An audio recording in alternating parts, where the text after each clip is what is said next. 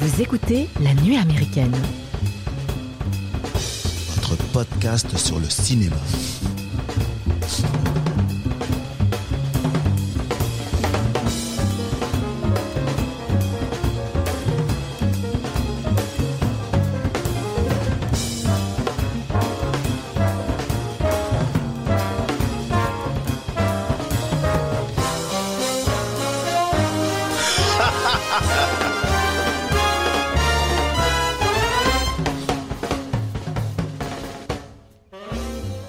Bonjour les amis et bienvenue à la table de la nuit américaine. Aujourd'hui, nous allons aider John Travolta à trouver le cri parfait, celui qui glace le sang. Et pour cela, nous allons, avant que je fasse passer le casting, le casting à toute l'équipe, parler du film dans lequel John Travolta n'était pas attendu après ses performances dans La fièvre du samedi soir et Grise. Blowout, film de Brian De Palma sorti en 1981 avec à l'affiche bien évidemment John Travolta et Nancy Allen. En deuxième partie d'émission, nous parlerons d'actualité du cinéma en parlant des films Le secret de la cité perdue sorti en salle le 20 avril, une comédie d'aventure avec Sandra Bullock, Channing Tatum, Daniel Radcliffe et Brad Pitt. Et un talent en or massif sorti également en salle le 20 avril réalisé par Tom Gormican, Gormican avec Nicolas Cage et Pedro Pascal. Nicolas fucking Cage. Oui, exactement. Et nous allons terminer cet épisode par la traditionnelle rubrique des coups de cœur pour passer le casting du cri le plus strident. Je reçois Mathieu. Bonjour Mathieu. Bonjour Mike. Loris. Bonjour Loris. Bonjour. Et Julien. Bonjour. Julien.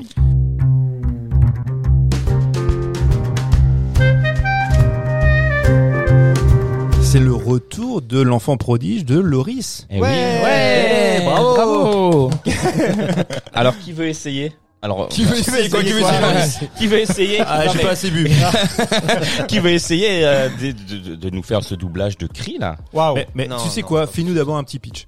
Le pitch, ouais. Ok. Fais-nous d'abord un petit. Ah bah, le pitch de Blowout, c'est un ingénieur du son qui est témoin d'un accident qui coûte la vie à un candidat à l'élection présidentielle. Et puis, euh, et puis euh, voilà, il aide la témoin principale à. à- C'est ça, parce que Nicolas Cage joue euh, Jack qui est euh, Nicolas Cage. John Travolta, pardon. Ah, t'es dans Euh, Volte-Face. je suis Mais oui, déjà chaud. t'es je suis déjà dans tellement chaud. Je suis tellement chaud. Euh, c'est vrai. oui, c'est vrai. John Travolta est ingé son en fait. euh, il enregistre des, des, des sons pour des films. Et euh, le, en fait, le film commence d'une manière un peu Comme une bizarre. série Z. comme une série Z et moi qui n'étais pas au courant je me dis ah tiens cette séquence est un peu bizarre et en fait c'est vachement bien amené où on voit voilà c'est un- en fait un film série Z qui passe à l'écran et Ah, puis moi je suis déjà dans le film. moi je suis déjà dans le film en fait. pareil et on et donc on voit un peu les sons qui s'enchaînent parce que c'est son travail de mettre des sons sur des sur de la de l'image Mhm. Et euh, il y a- arrive cette fille qui crie et c'est un son mais genre trop pas une fille qui se fait assassiner et le et le mec le réalisateur d'ailleurs un petit clin d'œil à la scène de, euh, De psychose. de Psychose. Ah oui. Il dit mais ce son il est dégueulasse. Ouais, Je- ouais, il, c'est ça. il faut que tu ailles me chercher un nouveau son. Et donc c'est la mission, c'est comme ça que le, le film commence. Ouais, le soir. Il va devoir trouver un son de cri, mais il va surtout devoir trouver un nouveau son de vent, parce qu'il dit euh, putain j'entends ce vent, ce- ce- c'est toujours le même son, tu l'as utilisé dans 15 films. Et John Travolta dit oui bah oui j'ai ça dans ma, ma banque sonore, c'est le vent. Ouais. Et il dit mais moi j'en ai marre, je veux entendre un autre son. Et du coup ta mission ça va être d'aller euh, bah, euh, récupérer un son de vent. Et Ce qui est déjà, ce qui est déjà méta en fait. Ce- cette scène-là, la Mhm. première scène, c'est, c'est parce que c'est, c'est, la même discussion qu'ont eu euh, De Palma et son, euh, et son ingé son comme ça que ça commence. qui a déclenché le- l'envie de faire ce film. C'est ouf. Ouais, parce qu'il s'est dit tiens ce serait une bonne idée de Et ils lancer se sont pris la tête en disant putain mais ce son je l'ai déjà entendu 200 fois, euh, va m'en trouver un autre. Et en fait il s'est dit ah, tiens on pourrait faire un truc là-dessus. Mhm. Donc il va euh, bah, enregistrer ce, ce son de vent et quand il enregistre ce son, euh, eh ben se passe euh, l'accident de voiture. Euh, il est sur le sur place, il enregistre donc le, le son de cet accident et euh, il se rend compte, on va se rendre compte, se rendre, se rendre compte pardon que euh, qui conduisait, bah, c'est un sénateur qui est euh, le la Potentiel président. potentiel futur président des Ouais, dans cette voiture, il y avait deux personnages, donc le sénateur et une fille donc qui va sauver, parce que le sénateur est mort sous l'eau déjà. Parce que, ouais, parce que Travolta Jack, plonge, il sauve la plonge, fille. il plonge, il voit une voiture, il se dit Ouais. il y a un truc, j'enlève mes chaussures, j'enlève la veste, je plonge et il arrive à sauver la fille qui est à l'arrière, euh, qui est donc euh, Sally, jouée par Nancy Allen, Nancy Allen. donc qui est euh, Madame Robocop. Moi, je l'appelle Madame Robocop parce que c'est elle qui jouait Murphy dans Robocop. C'est ça. Non, qui jouait pas Murphy. Euh, pas Non, Murphy, euh, euh, ah, la fille dans oui, Robocop. oui, la, la collègue de, de Collègue Murphy. Euh, et du coup, euh, bah, le film commence, comme, commence ça. comme ça. Et on se dit, bah, c'est un complot politique. Quelqu'un a essayé de tuer le sénateur. euh, et voilà, ça s'enchaîne. Et donc, c'est. euh, bah, moi, j'ai trouvé le film. Que je connaissais pas va- vachement cool vachement cool euh, dans son surtout dans son euh, dans son déroulé si tu veux parce qu'il y a des scènes qui sont un peu longues donc des fois tu peux un peu euh, c'est ce genre de film en fait où tu te dis ah putain c'est long des fois certaines scènes se, se étirent un peu en longueur et c'est à la fin quand t'as un peu tout qui se met en place tu te dis ah putain c'est vraiment bien ce qu'il avait voulu faire. Et en fait à la première donc au premier visionnage du film je me suis dit ok c'est bien mais en fait j'ai vraiment apprécié le film quand j'ai regardé toutes les tous les autres films dont Les influences voilà, les influences de ce film-là. Euh, donc euh, Blow Up de. J'ai regardé. En Antonioni. fait, j'en ai regardé surtout deux. J'ai regardé Blow Up dans les le plus connus, Blow Up d'Antonioni et puis euh, Conversation secrète De Coppola. de, euh, de Coppola. Voilà. Deux palmes d'or, ouais. Ouais, en fait, c'est clair. Mais quand tu regardes ces films, tu te dis en fait, c'est fou à quel point. Le euh, Palme d'Or pour donner un flop euh, au box-office. C'est génial. Ah bah, euh, conversation, tu veux dire les, les résultats au box-office de Blow Up et... Ouais. Non, non, de, de, de Blowout. Oui, mais euh, Blow Up a une palme d'or, Conversation secrète aussi, c'est pas non plus des, effectivement des énormes succès, mais énorme influence, ouais. Ça c'est, ça c'est clair. Mais c'est vrai que quand tu les regardes, tu- ça transpire quoi. Là, Oui. les, influences euh, dans toutes les scènes. euh, Clairement. Ça, ça, ça- ça transpire, mais euh, là on- où le parallèle est quand même le plus frappant, c'est avec Conversation secrète parce que on est dans le genre du thriller politique et conspirationniste. Dans Blow Up, euh, d'Antonioni, on n'est pas là-dedans parce que le, c'est pas le même médium. euh, C'est pas le. Alors là, pour le coup, euh, on est sur l'image et non pas sur le son, mais surtout que on n'est pas dans l'enquête. Lui, en fait, il y a une transposition de son art, Oui, c'est vrai. la quête, tu vois, la quête de la vérité à travers son art, mais en fait, au final, t'es dans le swing in London, tu suis aussi d'autres choses. Tu Dans suis- Blow Up alors du coup. Dans. Blow Up. Ouais. Dans Blow Up, en fait, on est plus dans quelque chose de complètement, enfin, éthéré, un petit peu, Mhm. voilà, euh, Poétique. poétique, sous influence aussi euh, psycho, tu vois, psychotrope. Ouais. Bah, les Angleterre des On- années euh, 60, euh, s'il te plaît. Ah ouais. Et en même, en plus, les- bah, tu l'as vu, il y a les Yardbirds. Oui, exact. Donc tu concert, vois, tu vois Jack. Beck, tu vois Jimmy Page. Enfin, c'est quand même assez dingue. Exact. Et en quoi le film a aussi une énorme influence, c'est que donc Antonioni, on est en 66, si je dis pas de- 66. Ouais. Mm. On a à ce moment-là, on a aussi la, la nouvelle vague qui débarque en France. On a on a Godard, on a Truffaut avec les 400 coups. Mhm. On sait très bien que le nouvel Hollywood et Brian de Palma en premier est hyper influencé par ça. Il dit, nous, on veut, je- on veut faire ce cinéma-là, ce cinéma qui s'affranchit des règles, de la grammaire, tu vois, euh, cinématographique, et on, et on veut, et on veut lâcher les chevaux. Mais les Américains, et euh, c'est pas une critique, hein, parce que j'adore Blood, mais la différence, c'est que ils sont obligés d'être tenus par euh, le, la, les des règles dramaturgiques. Il- on- tu peux pas c'est lâcher les chevaux, c'est comme euh, comme fait le cinéma italien, c'est euh, d'Antonioni ou le cinéma de la nouvelle vague, où tu pars un peu dans un délire où il n'y a pas véritable. C'est l'image qui prime avant tout, avant le récit dramaturgique. Là, il faut quand même, il faut que tu suives quand même le, le récit, il faut que tu sois pris par l'intrigue, ce que fait d'une certaine manière Coppola. Mais là, euh, Blowout, il y a des, il y a des, il y a des fulgurances visuelles, c'est fou. Mais en même temps, t'es happé aussi par l'histoire. T'es happé par l'histoire. C'est vrai que c'est c'est très réussi parce que on pense que c'est un complot politique. C'est le cas au début parce qu'en fait ils veulent juste en fait prendre des photos de ce sénateur avec Ouais, une fille pour le mettre un peu dans la merde et voilà lancer un truc un peu Bah, ils sale. veulent l'empêcher, enfin l'évincer de la course euh, Voilà, mais sans le tuer, à l'élection. sans le tuer. Bah, c'est juste Burke. Oui, le tu tueur. comprends sur une discussion que les commanditaires ne voulaient pas aller au meurtre. Quoi. Il voulait pas aller au meurtre, mais c'est Burke, donc le tueur qui est joué par euh, Lidlow, je crois. euh, Light. John, Mais on, Ouais. le- on le voit, enfin, je sais pas si c'est le tueur qu'on voit dès le départ, Non, sous le c'est le pilier, photographe. C'est le photographe sous le le pilier du pont. Oui, oui, Ouais, parce que le tueur est dans un, Marcel. Salle. Il est Ah, dans le bush, ouais. Voilà. Il est dans le bouche, oui, exactement, dans le bouche. Et, euh, et il, il- il- il tire sur le pneu de la Mais, voiture. mais comment le, enfin, je sais pas. le- Bah, en fait, euh, c'est John Travolta. Non, mais qui- comment le, le, le, le photographe sait que là il va y avoir un accident là Mais mais parce a- que parce qu'il est complice avec la Ah, jeune fille qui est dans la voiture. Ah oui, Il- voilà. non, alors- ah oui, mais alors, lui c'est dans l'histoire. oui, mais- mais là où t'as raison, mais là où t'as raison. On tient quelque chose. On tient quelque chose. Il a raison, Mike. Il a raison. Il a aussi raison parce que effectivement, il pas susceptible de savoir qu'il y aura un, un accident à ce moment-là. Parce que est-ce qu'il, bah oui, Parce qu'il est Lui, il veut juste prendre des photos de la gonzesse Il- avec le sénateur. Ah c'est ça. Donc Oui, ils effectivement, sont tu as raison. là-dedans. Pourquoi il est là? Mais nous, en tant que spectateurs, quand tu vois les séquences, parce que même s'il est là de manière discrète, soit sous le pont, tu le vois quand même en tant que spectateur.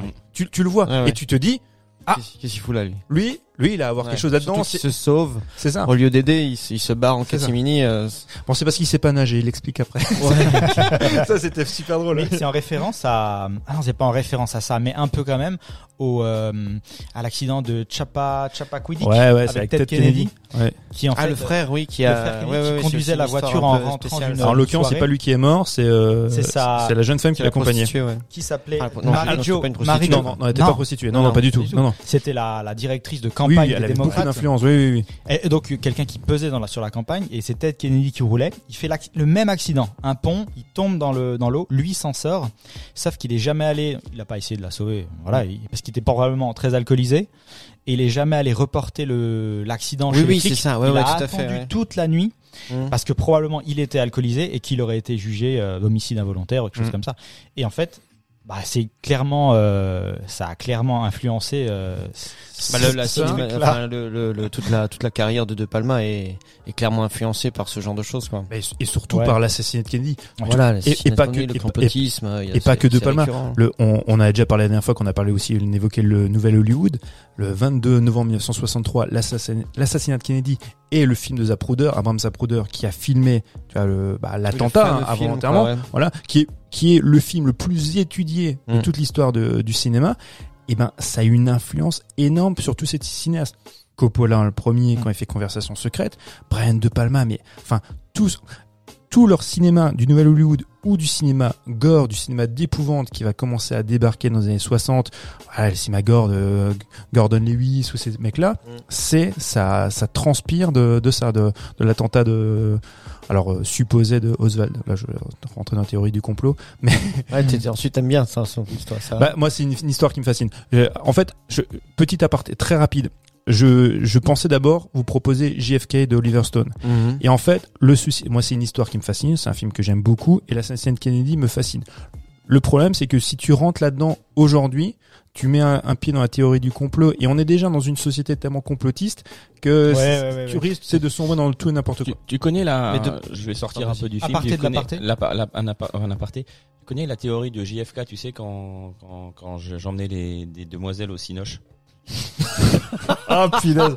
Oui, je la connais, avec l'aéroport. Voilà. Mais non, mais voilà. Il a- Non, non, j'ai dit- non, non, non, non, non, mais oui. vas-y. J'allais- j'a- euh, Dis ça aux gens. à une époque, euh, j'allais avec des, des, des- j'ai emmené une demoiselle au Cinoche et euh, elle me dit ah quel genre de film tu as Je dis moi j'ai- moi j'aime bien les, les, les biopics, les histoires, euh, enfin les événements qui se sont vraiment passés euh, comme euh, comme l'assassin, enfin comme JFK par le film JFK. Mhm. Elle me dit euh, et j'ai dit tu connais JFK Elle me dit oui oui l'aéroport. Ah, tu savais qu'il y aurait pas une deuxième soirée, Voilà ça? bon. Donc du coup euh, ben voilà du coup euh, ben, on, l'a- on s'est pas Du coup, on retourne et sur le film. voilà.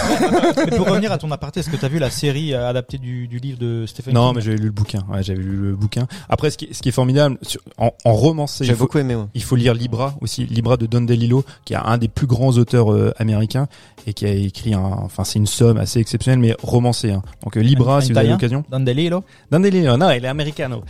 Euh, Très, très, non, mais très bon bouquin. Et je le dis, et c'est pas anecdotique si je dis ça, c'est que un, le bouquin de Don DeLillo a aussi beaucoup inspiré, pas forcément sur ce film, bien sûr, hein, mais euh, tout, a inspiré les grands cinéastes aussi Mhm. du, du nouvel Hollywood par la suite. Euh, bon, bah, Cronenberg a aussi adapté un bouquin de Don DeLillo. C'est un auteur très très important. On va, Ce qui est d'autant plus fou dans, dans, dans l'analyse de ce de cet événement-là et cette vidéo-là, entre autres, c'est de, de De Palma, il en parle aussi, c'est que plus tu vas analyser euh, justement une scène comme celle-ci, une séquence comme celle-là, plus tu vas avoir de, des axes. Tu doutes Ou tu En fait, c'est ça, mais c'est qu'il a dit, on en est arrivé à un tel point qu'on est presque maintenant arrivé à un moment où il est impossible de savoir la vérité, avec tout ce qui s'est passé, tout ce Mhm. qui tout ce qui a été dit, tout pas ce qui a été dit, euh, fait, inventé. pas fait, les, tout ce qui s'est passé, quand tu, plus tu cherches, plus tu te rends compte que c'est, c'est tellement dense, tu vois, entre ce qui s'est passé avec le corps, le machin, tu, et euh, tu peux avoir autant de théories qu'il existe de gens qui pourraient travailler là-dessus, et on en est arrivé à un point où on saura jamais. Bah, tu fais bien de soulever ce truc-là. et parce que, le fait de multiplier les points de vue, parce que ça c'est important chez dans sa dans sa cinématographie aussi, les les split screen, les machins, les Ah, trucs qu'il fait, enfin, c'est c'est très important. Il explique aussi ça, ça ça joue beaucoup sur euh, la densité d'une d'une histoire et de de de la pression, de l'appréhension que tu peux en avoir, Mhm. tu vois, de de de, Mais justement, de tu- multiplier les points Tu, de vue. tu soulignes un très bon point parce que bon, le split screen, on en reparlera plus tard, je pense, quand on évoquera la mise en scène. Mhm. Mais quand tu dis de chasser des fois ou essayer de comprendre des choses qui, qui t'échappent ou quoi, bah, le personnage de Jack, c'est exactement ce qui lui arrive dans le film. Il pense que c'est un complot politique. Alors qu'en fait, euh, la traînée de meurtre qui va y avoir suite à cet événement, euh, c'est pas du tout euh, lié aux politiciens qui essayent de, euh, de faire tomber un autre politicien. C'est en fait juste le tueur Burke Qui est en roue libre, quoi. qui est, qui est en roue libre, qui essaye de cacher tout ça. Et du coup, Travolta, lui, il est persuadé que c'est un complot politique. Que, euh, bah voilà, il y a le, le grand, euh, les- le deep state ou je sais pas à quoi il pense, euh, qui essaye de. Ou le them. Alors qu'en fait, c'est juste un tueur qui camoufle. Non mais, non mais là où c'est, je trouve le film très malin, c'est que il commence d'ailleurs donc à douter lui-même. Effectivement, même c'est de la- l'aspect euh, de- du côté conspirationniste, parce qu'à un moment donné, il, il est complètement perdu, parce qu'il se rend compte qu'il est esselé. Et, et le l'appui qu'il va avoir, c'est un, appui en fait, c'est l'appui du journaliste. Quand le journaliste Oui. va venir le Oui. voir, et c'est lui qui est- il sera la, la caution, alors que en règle générale, les conspirationnistes sont en opposition, tu vois, avec euh, l'ordre que re- l'ordre établi intellectuel que représentent les, les journalistes, parce qu'ils sont normalement à la solde, les Mhm. gouvernements à la solde des puissants, et le journaliste va venir vers lui en lui disant non mais euh, je- moi ça m'intéresse, donnez-moi vos bandes. Alors que jusqu'à présent, il, personne ne voulait en entendre parler, et il a cette, il a, il a cette conversation dans le couloir avec lui où il, d'abord il doute, il fait non mais euh, laissez tomber, euh, y a- il- on, on- je peux en parler machin. Et l'autre arrive à le convaincre.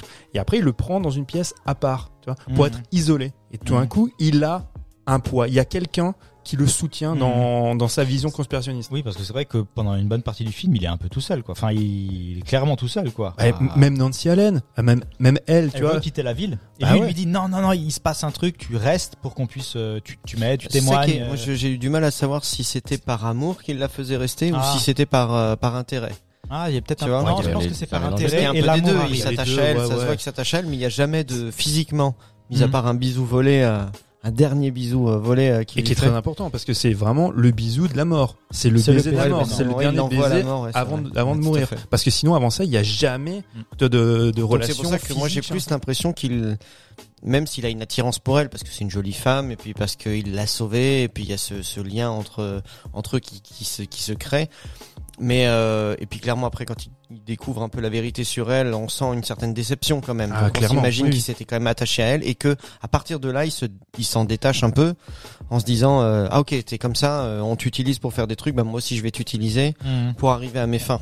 Ouais, bah c'est clairement le baiser de la mort. Parce que si lui, il l'oblige pas à rester, elle meurt pas, quoi. Enfin, spoiler si elle était mais- partie enfin oui effectivement. oui. Voilà, je veux dire. euh, et c'est ça qui est, qui est intéressant dans leur, dans leur, dans leur relation aussi. Et Mm. puis, euh, Il y, a- il y a- plein de choses qui sont hyper fines dans le film. Tu dis donc il y a, y a ce fameux tueur qui, pour créer de l'illusion et pour euh, perturber un petit peu les enquêtes éventuelles de la police, il va, il va lui-même être en, faire se faire passer, enfin pas se faire passer. C'est un tueur en Syrie qui sévit dans la ville, il tue des gens. ouais, mais il Et- tue aussi euh, par rapport à la Liberty Bell. Il leur. euh, Bah en fait il prend, bah oui, mais il prend ça, tu vois, il prend ça comme prétexte. Il prend ça comme J'ai ça. beaucoup de ça- mal à comprendre. Mais non, c'est comme ça, ça les met sur des fausses pistes. Ils se disent c'est le on est tueur. d'accord, de- c'est lui, c'est c'est pas une vraie obsession qu'il a, c'est juste il se dit tiens on va faire Ouais, ça. euh, mais oui. c'est comme ouais. dans The Wire. Vous avez vu The Wire? Ouais ouais. Ouais.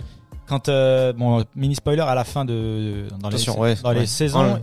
Des meurtres sont, Fais gaffe, fais sont- gaffe. je fais gaffe des meurtres sont camouflés en euh, euh, il attache des rubans à des doigts Ouais. à des corps. C'est exactement pareil il veut faire croire qu'il se passe quelque chose alors qu'en fait C'est ça. C'est pour détourner l'attention de- des enquêteurs. Oui, Mais là où c'est hyper malin, c'est que nous spectateurs, donc il a du plaisir. Moi j'ai l'impression qu'il a quand même du plaisir. bah, c'est un il- psychopathe. Ouais, ouais, Non mais il aime tuer, il aime tuer quand même. Et, et quand, Allez, il- quand, quand il tue, c'est la jeune fille tu vois, euh, qui ressemble à Nancy Allen. Donc quand il la tue, toi en tant que spectateur, comme on n'est pas dans psychose, mais quand même on pourrait, tu t'imagines que d'abord c'est elle et tu dis bah non, effectivement c'est pas elle. en fait. Moi Il- d'abord je m'étais dit qu'il s'était trompé. Bah, il bah est oui, sûr c'est- que elle et Mais c'est euh, ça. il la chope parce c'est qu'il a une photo donc. C'est euh, ça. C'est ça qui est bien, c'est qu'il joue sur plusieurs niveaux. Exactement. Et donc du tout coup, toi en tant que spectateur, à partir du moment où tu rends compte, ah bah non, c'était pas elle, ça peut pas être elle, puisqu'il doit y avoir une idylle entre elle et John Travolta.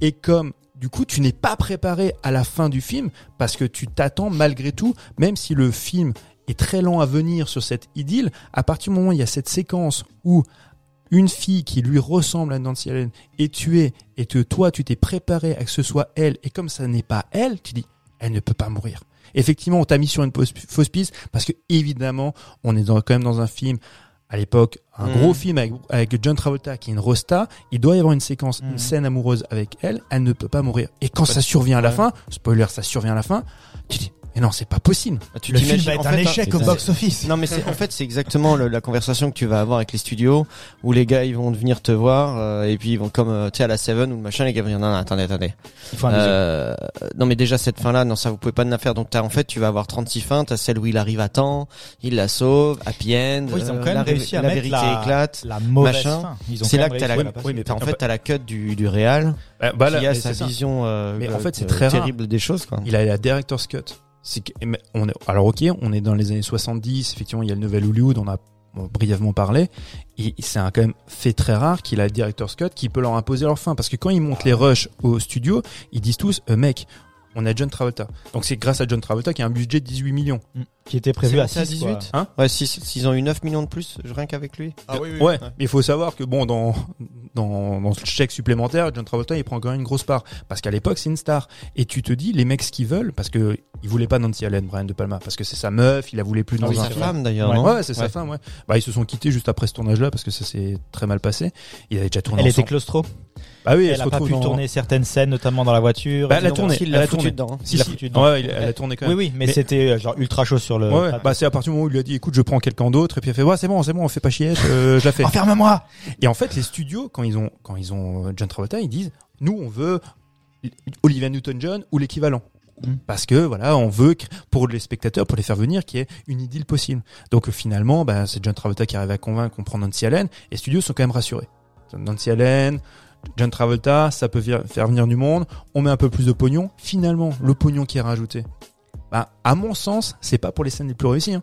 parce que c'est les, les fameuses scènes c'est quand il y a le défilé avec les scènes tout un coup de d'action course à poursuite la les scènes d'action Ouais, ouais. qui finalement n'apportent pas grand chose au récit Pas grand chose. je dis pas qu'elles sont dégueulasses, hein. c'est plutôt pas mal, mais euh, tu t'en passerais très bien. Ouais, ouais. Bah, D'ailleurs, là, moi, la, la, la temporalité à mon- de- du film à ce moment-là, elle me, elle me perd un peu. Parce qu'on passe de jour à nuit normalement. Bah, déjà, on passe de jour à nuit, et Ouais. puis c'est quelqu'un normalement qui fait les choses très très vite. Le tueur, c'est un mec, euh, il est, il est méthodique. Euh, il arrive, on voit qu'il arrive à tuer des femmes au milieu de la foule. Tu vois, il y en a, il y en a, il y a une, de, je sais pas si c'est la première qu'on voit tuer. Il, il la tue euh, à l'arrêt de bus, quoi. Mhm. Tu vois, il attend juste le moment précis, il l'attrape. Il y a du monde autour de lui, il y a du monde sur le trottoir, il y a le bus qui est juste en face. Après, il arrive à la tirer et il tombe Il l'emmène sur le chantier là. sur le Mhm. chantier, mais euh, il Ouais. a fait ça devant tout le monde et il se fait pas choper. Donc Ouais. tu- lui, le but c'est c'est pas de Les jouer finalement avec elle, comme on l'a dit. C'est les États-Unis. c'est- non mais c'est c'est à un moment donné, c'est d'a- c'est de c'est c'est d'aller vite. Et là, je comprends pas. Euh, je, je comprends pas euh, pourquoi d'un seul coup ils doivent prendre le métro pour aller euh, jusqu'à le, le truc de la liberté. Bon après pour son C'est pour Euh, l'imagerie du film, quoi. ouais en fait tu Oui, sens ça qu'on fait le truc. hein. Travolta qui, tout qui est est dans les qui est dans le machin. Enfin à ce moment-là d'un seul coup le temps devient euh, euh, Mhm. très très long et puis tout peut se passer comme ça pour avoir cette finalité où il va quand même les retrouver. J'ai trouvé que le film déjà est assez. euh, C'est le seul moment, moi, j'ai trouvé dans toute la minutie, justement, tu vois, de, de, de, de, de, de l'enchaînement des choses et tout ça. Et là, je me suis dit, bon, là, il, il veut arriver à cette fin-là, et puis il a fait un petit peu comme ça pour que, pour que ça tombe bien. Mhm. Mais ça, ça m'a un petit peu, je me suis un petit peu dit, je vois pas pourquoi il resterait aussi longtemps, pourquoi ils vont sur ce quai mhm. pour finalement euh, jeter la bande dans l'eau. Il Tu, aurait tu pu l'as vu ça. combien de fois le film? Qu'une fois? Ouais, je l'ai vu une fois. Bah, Non mais c'est marrant ce que tu dis parce que moi la, la première fois que je l'ai vu, j'ai pas perçu ça du tout parce que j'étais tellement c'est dans, dans la tension. Mhm. Tu vois que je l'ai pas du tout. Effectivement, mais t'as raison. je- la deuxième, la deuxième fois que je l'ai vu, je me dis ah oui, ça traîne un peu en longueur. Non, mais c'est un peu en facilité. fait. Mais, mais la première fois, moi, j'étais tellement en tension Ouais. que ça, ça a vraiment fonctionné. Tu vois. C'est à la deuxième lecture, je me dis, ah oui, oui, ça tire un peu en longueur, et puis on, on comprend le, le c'est un peu programmatique, mais, euh, mais franchement, ça a marché avec moi la première fois. Ouais. C'est- Mais il est assez, enfin je sais pas vous, mais par moment pour euh, recoller un peu les morceaux de l'intrigue et puis les personnages et comprendre pourquoi les personnages font ça, etc. Ça demande un peu euh, de, tu vois, de te poser, et de réfléchir quoi. Moi il y a des moments où j'étais un peu perdu sur euh, où va l'intrigue, euh, mais je trouve que c'est assez bien mené pour qu'à la fin tu Je- pense tu t'y ouais. retrouves. Mais c'est Mais pas il soulève, en fait, il fait ça, il, c'est-à-dire, il te fait te poser des questions Voilà. et il y répond un peu plus tard à chaque fois. Exactement. Ce qui fait qu'à chaque fois, tu reviens un petit peu sur. C'est comme, euh, par exemple, quand il prend le son, euh, il y a un truc que tu comprends pas tout de suite, mais il, il, et c'est ça qui est aussi qui est très intéressant. On en viendra sur le, le fond et la forme, tu vois. Mise en scène. C'est la mise en scène quand, quand, par exemple, ce qui est assez flagrant, c'est le, le- la, la, la scène de, de l'enregistrement des sons, Mhm. les idées qu'il a avec ses caméras, ouais, et puis même non, avec aussi le le fait que quand il est en train de prendre les sons, on va s'éloigner de lui Mhm. jusqu'à avec euh, cette euh, ce double écran un petit peu de Justement. D'enregistrer. Donc tu vois lui en train d'enregistrer et tu vois ce qu'il enregistre. Mm. Et il y a un moment donné, il y a un bruit qu'il identifie pas. Oui. une sorte de zipette comme ça, un truc. Et puis pareil, Ah oui, bon, oui, tu dis que ça fout là, qu'est-ce que c'est comme animal, qu'est-ce que c'est comme truc, on sait pas trop ce que c'est. Et euh, tu y fais pas forcément gaffe. Et quand il y a la, la scène suivante où il est euh, dans l'hôtel et qu'il est seul et qu'il est en train de réanalyser, tu sais, avec, euh, il, il se, il se, il se revisualise sur la scène, il réécoute la bande son. Donc il dirige son crayon un peu, donc tu le vois de face, il dirige son crayon comme s'il était sur la scène. Donc tu vois effectivement il y a le crapaud, ensuite il était vers là, et puis à un moment donné tu vois qu'il fait une sorte de grimace comme ça, il dit il y a ce son là, je l'identifie pas. Et puis il passe à la suite. Alors que pour nous ça va être important parce que le son qu'il entend c'est effectivement Mais, le... Attends, mais très, très honnêtement, rétrospectivement, t'as réussi à faire le lien? Absolument pas. Ah, ok. Tu me rassures parce que moi, je me souviens la première fois que je l'ai vu. Mais non, mais je veux dire même à la fin, quand il y a cette zipette, moi, ce son qu'il n'avait pas réussi à C'est- identifier, C'est Burke. je l'avais complètement Ah, zappé. ouais, ouais. Parce que je sais comme toi, effectivement, qui tique. Moi, je me souviens la première fois que je l'ai vu, je me dis pourquoi il tique? Ah oui, il y a un truc bizarre. Mais après, je l'oublie complètement. Mmh, ouais. Effectivement, quand il s'attarde là-dessus, Ah, moi je m'attendais à voir, je me dis moi, j'avais oublié dit, le son. Quel animal Un fait ce type bruit là C'est un type en train de pisser dans les buissons. Il rentre sa baguette. Et là, en Et fait, même- quand tu sais tout, en fait, tu sais que c'est Burke qui est en train d'ouvrir sa petite valise avec son flingue dedans pour tirer sur la. Non, il tire. En fait, Non, il il tire. de Non, il tire sur le, le cap de la montre. Ah oui, Ouais, le cap de c'est la le cap avec lequel il étrangle. mais d'ailleurs, la scène, où, la scène où il, tue encore euh, dans les toilettes de la gare, Mhm. Euh, elle est en train, elle est en train Se de maquiller, se référence au. Giallo. Il est, il Ah oui, est, clairement. il est en hauteur comme ça. Ça fait. Enfin, il- Ouais, ouais, ouais. Et puis- Mike, on Ouais, t'entend ouais, pas. pardon. Voilà, on entend le bruit du, du, du, du fil qui sort de sa montre. Sa petite montre. Et elle, elle, en... le mec, il est juste au-dessus, tu sais, regarde, il est, il est là, il est presque là, comme ça, et il tire et elle, elle entend rien. Ouais, c'est clair. Ouais. Mais Non mais, pense non, que- mais- non, mais ça c'est une convention du genre. Il, a- il a tout à fait raison Ah, quand il parle quand il parle du giallo. Juste avant, il avait fait euh, Pulsion, qui est vraiment un, un bah, c'est un giallo, cla- Mhm. très clairement. Et, et, et, et là, dans, il utilise ces trucs qui peuvent nous paraître sur le mot, enfin, quand tu l'analyses, Oui. tu vois, qui peuvent nous paraître un peu extravagants parce que c'est pas normal, Mhm. qu'on qu'on le perçoit pas, mais c'est vraiment, enfin, c'est des, c'est des, ouais, c'est une convention du genre du giallo de se dire que le meurtrier est visible et, et, et peut être identifié, on peut l'entendre, et pourtant le mal survient. Bah, Tu le, d'ailleurs, dans la toute première séquence du film d'ouverture dont on parlait tout de suite euh, quand on a commencé, euh, qui est clairement euh, un type un peu, c'est- ça peut être Giallo, euh, slasher, si tu veux, tu vois où tu Au as la- début ouais. Ah, c'est un slasher, ouais, ouais, et, euh, où tu es à la première vue du, du tueur qui tue d'ailleurs un policier euh, devant les vitres qui euh, qui est En steadicam. en steadicam ouais. d'ailleurs, en plus ils sont éclatés apparemment sur ce truc c'était un euh, tu un truc et un plaisir qu'ils se sont fait s'ils savaient que ça avait rien à voir avec le film mais euh, c'était une des premières fois quand ils, ils utilisaient des steadicam d'ailleurs euh, C'est la- sur- Non, enfin, alors, pour Euh, lui en tout cas à lui, oui, Ouais. oui, lui, oui, mais il y en avait- fait, il y le- avait déjà eu du, du slasher. euh, ouais, non, non, mais ah, par- non, bah, alors par contre, bah, en fait, ils ont fait venir euh, merde, l'inventeur du Steadicam, donc je, le- évidemment le nom m'échappe. Ils ont, en fait, la première fois, c'est Marathon Man et euh, Rocky. Ok. Donc c'est les deux premiers films où il y a utilisation de Steadicam. Les mecs ils ont vu, ça. Kubrick il a dit euh, bonhomme tu viens, tu vas me faire Shining et euh, et De Palma il a dit bah tu viens, tu vas me faire euh, Blowout. Et mais en fait ce qui est ce qui est génial c'est qu'il utilise la Steadicam justement pour l'intro du, du film pour le côté slasher. c'était Garrett Brown Mhm. Et, et Juste Gar- pour ça, quoi. ouais, ouais, et Garrett Brown, euh, je, je sais pas si tu vois une photo, Garrett Brown c'est un mec qui doit faire 2 mètres. Il est Yeah. immense. Il est euh, et, et lui ce mec là en fait parce qu'ils ont un autre chef euh, euh, chef cadreur tu vois sur sur le tournage mais euh, Brown ils l'ont ils l'ont fait venir parce que c'est lui qui maîtrise l'outil et c'est d'ailleurs lui qui tient euh, le couteau. Tu sais, Ah, au, au début oui, tu sais quand ils font Oui. quand en il steadicam- poignarde le policier Ouais, c'est ça. Donc c'est lui il tient la caméra et, en- et il tient le, le couteau en même temps. Ok.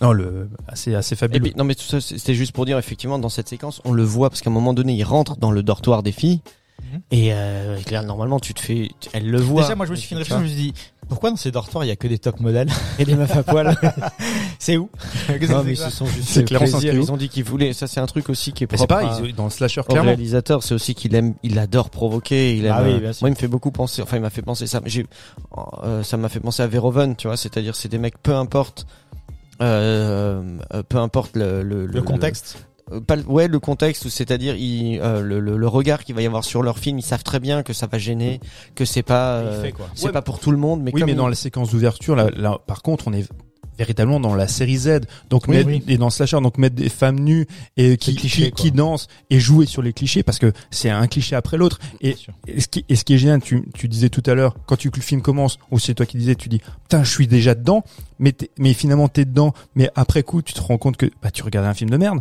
Ouais. Tu regardais Bah un, oui. mais bien un, sûr un- un slasher comme il y en a eu plein, effectivement, Ouais, que je années veux dire, c'est 70 que et 80. quand- comme il fait ça tu vois des bouts de nichons, tu vois des machins, tu vois un meurtre, tu vois d'autres trucs.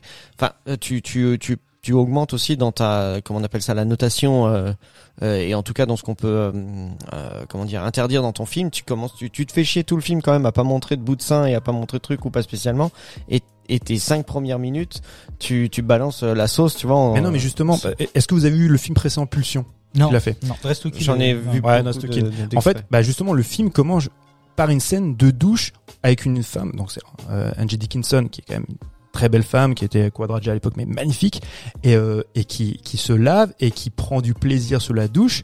Et la manière dont, c'est, dont, dont, dont il commence ça, donc dès le départ, tu dis, on est sur du plan nichon, on est sur du plan cul, et on est sur euh, bah, du plaisir, euh, tu vois, du plaisir perso. Et pourtant, c'est là où c'est intéressant quand tu mets les deux films en parallèle. Tu te dis, là, il y a une volonté artistique dans Pulsion et quelque chose de en même temps c'est un peu émoustillant, mais on est dans la référence, on est dans dans Psychose et tu t'attends au mal euh, venir. Mal qui ne viendra pas, mais bon, je vais pas dévoiler le film parce qu'il faut, il faut le voir. Et tu mets l'autre en parallèle où tu es dans le, la série Z, la plus bêta, la plus graveleuse, Mhm. tu vois. Et, Mhm. il, et- et il commence l'introduction par la même chose, tu vois, Mhm. mine de rien, tu vois. C'est, il faut le voir, c'est en, en deux en, en, Double lecture. en double lecture russe. Bien tu sûr. vois.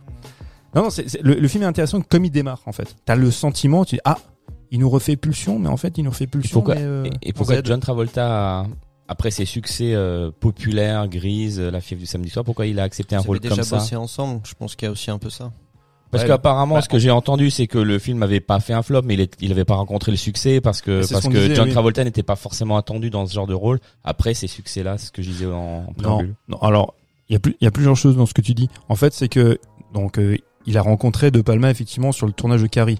Mais quand il fait Carrie, c'est personne de euh, John Oui. Travolta. Vraiment. Et d'ailleurs, ils sont ensemble avec Nancy Allen, ils jouent ensemble. C'est c'est deux petits rôles, mais c'est personne. Sauf que entre temps, Nancy Allen, bah, elle est restée voilà une actrice de Song Gun Zone, très bonne actrice, hein, c'est pas le souci. Mais Tra- Travolta, c'est devenu une star.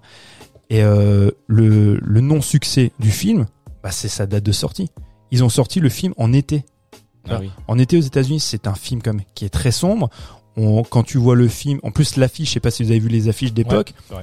Euh, si tu avais voulu vendre le film, au moins rentrer dans tes frais dans les premières semaines d'exploitation, t'aurais mis Nancy Allen et puis euh, voilà Nancy Allen John Travolta et t'aurais pris le baiser qu'il y a dans la voiture. Il y aurait eu arnaque pour le spectateur, mais t'aurais pu en- au moins rentrer dans tes frais les premières semaines. Ouais. Mais là, l'affiche, elle est hyper austère. Mm. Tu te dis, ouais, c'est quoi ce film Avec John Travolta, c'est quand même un peu chelou. Donc, les, les fans de cinéma, les cinéphiles de l'époque, John Travolta, il a pas cette aura-là. C'est un poster boy Ouais, à l'époque. Donc, les, les cinéphiles vont pas y aller. Ils vont y aller éventuellement parce que c'est De Palma, mais bon, les critiques sont pas super élogieuses. T'as juste Pauline Kael qui était la grosse, euh, tu vois, la grosse référence, tu as des cinéphiles qui, qui écrivaient dans le New Yorker, qui disaient que c'est un très grand film. Mais les autres, c'était quand même hyper mitigé.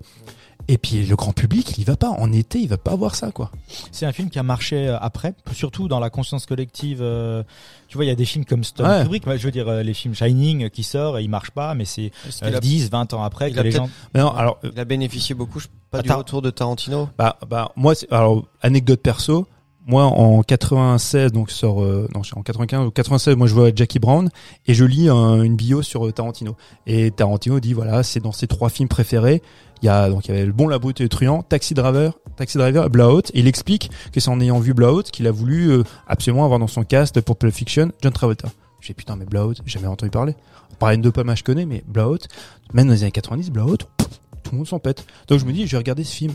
Et là, je, putain, je prendre une claque. Et sans déconner. Et c'est à partir de ce moment-là où tout d'un coup, le film est revenu, en montant en état de grâce parce que il y a eu, parce que les mecs tout d'un coup se sont rappelés, ah oui, c'est vrai que il y avait un film qui s'appelle Blowout, quoi, qui Il y a était toute une génération euh, qui, qui adore un gars que Tarantino arrive en disant que moi, mon réalisateur fétiche, euh, celui qui a été pour moi un de mes modèles et un des gars que je préfère, c'est Brian De Palma. Bah, tu vas t'intéresser aussi à ce qu'il a fait. Ouais, Quoi. c'est les, Et il était, il était- raison, il a fait la même chose avec il était tétanisé par le mec, hein.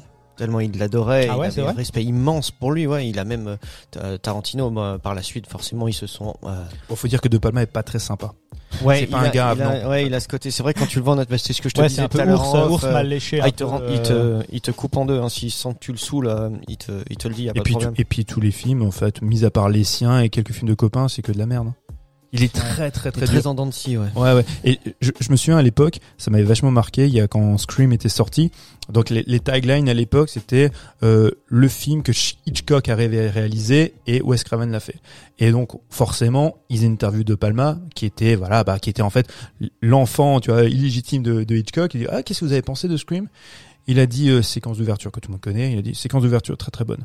Après je me suis barré, c'est vraiment que de la merde. Comme c'est violent. Voilà. C'est le personnage, tu vois, c'est le personnage. Après. Ouais, euh, ouais. Oui, euh, mais bon, c'est vrai que dans Blowout, t'as l'histoire euh, qui fait beaucoup, mais en fait, la mise en scène, quand tu t'y as- quand tu, tu, tu regardes un peu de plus près, il y a des choses qui sont vraiment chouettes. Julien, tu parlais justement de euh, cette méthode de, de visualisation euh, un peu profonde qu'il utilise. Le double champ, quoi. Enfin, ouais, mais qui en fait tu- d'avoir une image nette à la fois au premier plan et à la fois euh, Mhm. en arrière-plan, Mhm. qui est point technique. Donc Mathieu, tu, tu me disais d'une manière impure que c'est un c'est une demi-bonnette. une demi-bonnette. Hein Tout le monde pourrait La savoir demi-bonnette. ce que c'est.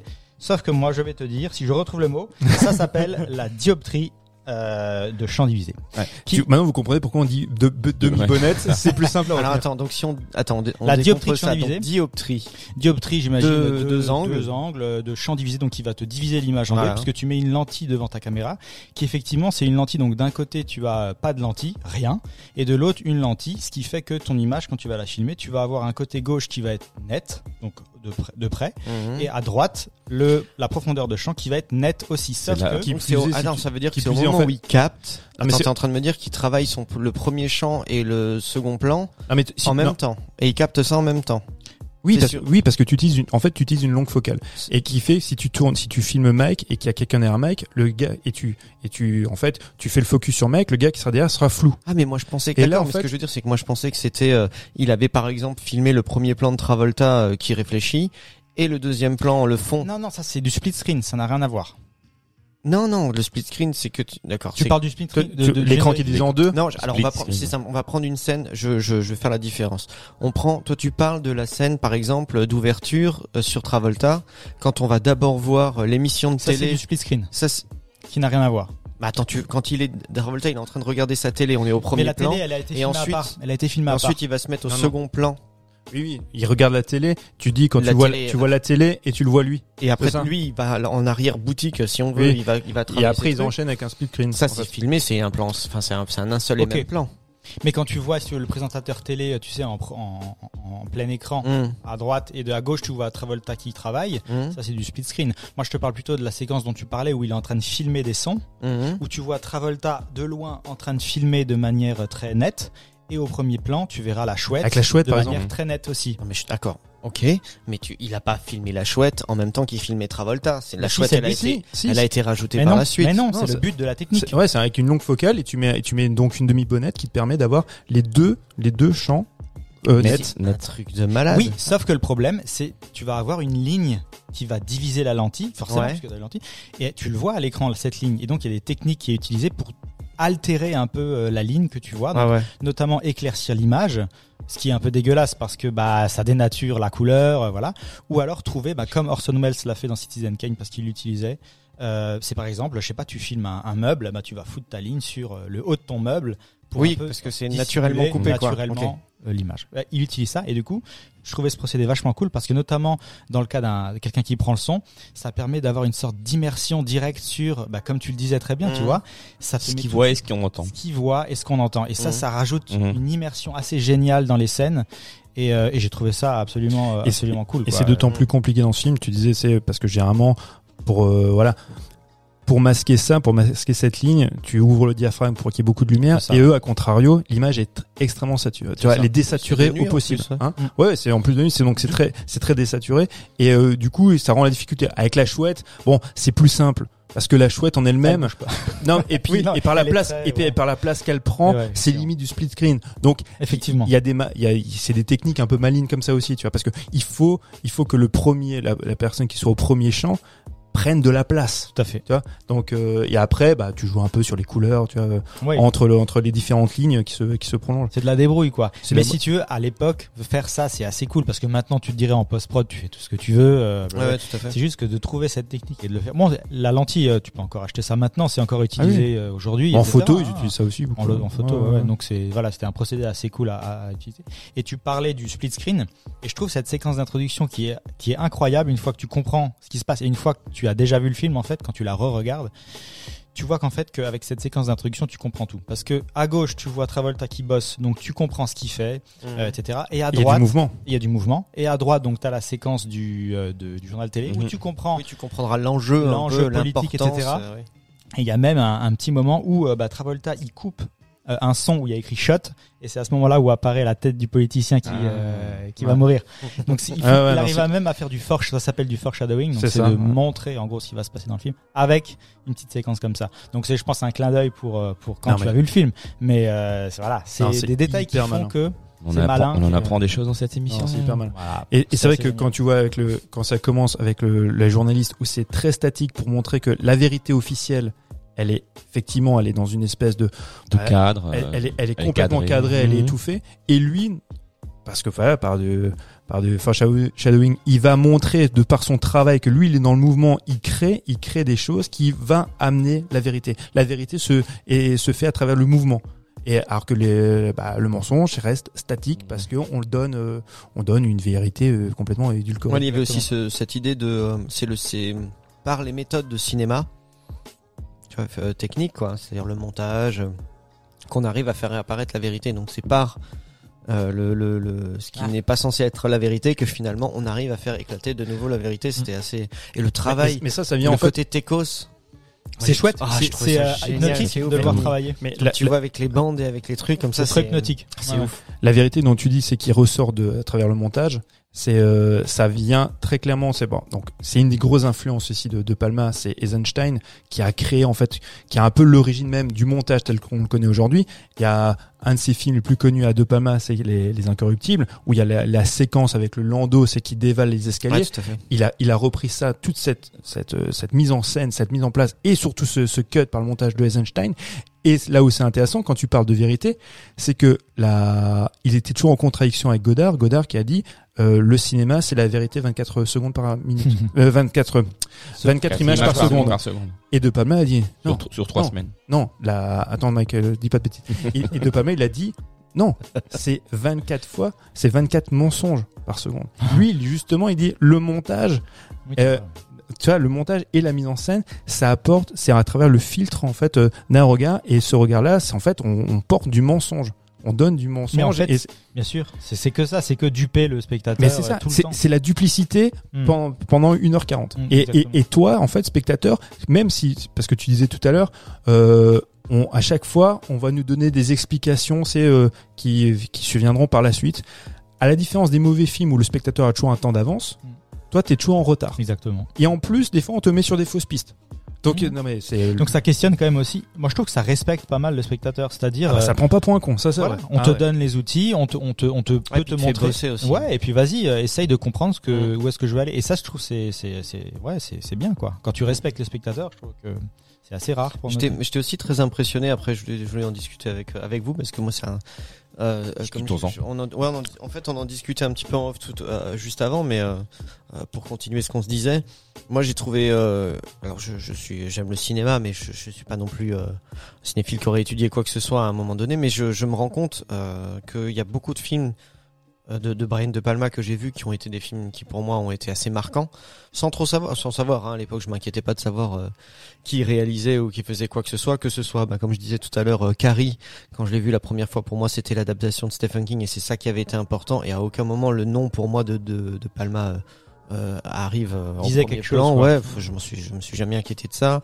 Euh, Scarface, euh, bah, justement, Les Incorruptibles, des trucs comme ça. Je sais que ce sont des films qui m'ont marqué. Euh, par, il y y a des par des scènes, tu vois, tu as le temps de parler à l'instant, la scène du landau, euh, des escaliers, trucs. Alors que moi, je n'ai pas la référence mais j'avais trouvé cette scène dingue et ça c'est parce que effectivement il a euh, la grammaire euh, Hitchcockienne un petit peu Hitchcockienne pardon de où il sait qu'il doit euh, prendre son temps pour placer des repères physiques dans l'espace. Euh, au moment où l'action arrive, c'est-à-dire quand les gangsters arrivent et que ça commence à flinguer dans tous les sens, tu, tu sais très bien qui et où. Alors que c'est très compliqué Ah oui, oui, parce qu'il y a oui. des accès partout, il y a des machins, mais il arrive et il a, il a réussi à faire monter une certaine tension, tu vois, il y avait tout un truc, bref. Donc c'est un cinéaste qui est quand même tr- très balèze. Et euh, on sait qu'il fait partie de, de la euh, de, de la période hollywoodienne. euh, Tu nous en Le parles nouveau l'heure, Hollywood. Hollywood. Et qu'à côté de, de- il est il est à la même table que les plus grands dont les noms ressortent euh, beaucoup plus. Et, et, et comment ça se fait qu'en fait euh, un gars comme De Palma, ben finalement euh, un, un monsieur comme moi, plutôt un, un- un amateur de cinéma, mais reste sans trop aller plus loin. euh, ce, ce nom-là, pourquoi est-ce qu'il brille pas un peu plus Parce que les, les années 2000 l'ont flingué. Et en fait, comme on, est, comme on parlait en off, ce qu'il y a, c'est que le nouvel Hollywood, aujourd'hui, on pense effectivement Spielberg, on pense même plus Lucas, parce que Lucas, ça fait trop longtemps qu'il tourne plus, qu'il fait plus rien. On pense euh, Scorsese, on pense Spielberg, éventuellement un peu Coppola, mais euh, voilà, c'est très loin. Parce que tous les dix ans, euh, dans, dans l'inconscient collectif, il y a des cinéastes du nouvel Hollywood qui disparaissent. Dans, dans les années 90, je dis, le début des années 90, De Palma, c'est encore énorme. C'est au même niveau que du Scorsese. c'est- Alors, je dirais pas Spielberg parce que ça n'a pas l'aura, en fait, au, au niveau du public, tu vois, d'un d'un Spielberg. Mais euh, au niveau de la reconnaissance et puis de l'intérêt même du spectateur, tu vas voir un film de, quand, si Mm. De Palma, il fait Snake Eyes et puis il fait aussi euh, euh, le premier Mission Impossible avec Tom Cruise, c'est pas un hasard. C'est pas pour rien. Est-ce que c'est pas lié? Justement, tu disais très bien, euh, Spielberg marche parce que lui, il fait des films en fait qui sont toujours pour tout public. Peu importe le moment où il va ouais, faire pas le film. toujours, pas toujours, Pas toujours, mais Oui, globalement. Oui, oui. oui. Alors que De Palma, on est d'accord que c'est quand même des films toujours euh, plutôt. Ouais, il taille dans le gras. Il y a des moments où il Est-ce que c'est pas la raison? Ouais, mais regarde Scorsese. Ouais, il a fait, il a fait des films aussi euh, Ouais, mais qui Scorsese. sont très euh, très salés quand même, hein, de Palma. hmm, Comme euh, bah, tu- que que ce soit euh, celui sur le Vietnam là, qui est complètement ouf. De Palma? Ah ouais ouais ouais, avec euh, le viol, c'est une histoire vraie en plus, c'est une histoire dingue, ça, avec Michael J. Fox, une histoire de Outrage. dingue ce film. Outrage, ouais. Qui est, qui est complètement ouf hein, ce Mm. film et ça c'est un truc euh, franchement c'est pareil tant que tu bosses pas ou que tu cherches pas tu creuses pas c'est un truc on vient pas tant personne moi ne m'en avait jamais parlé c'est- encore aujourd'hui, c'est un film qui est très dur à voir. Il est, bon, il, il est ressorti. Il y a une très belle édition qui est sortie en nouveau en Blu-ray.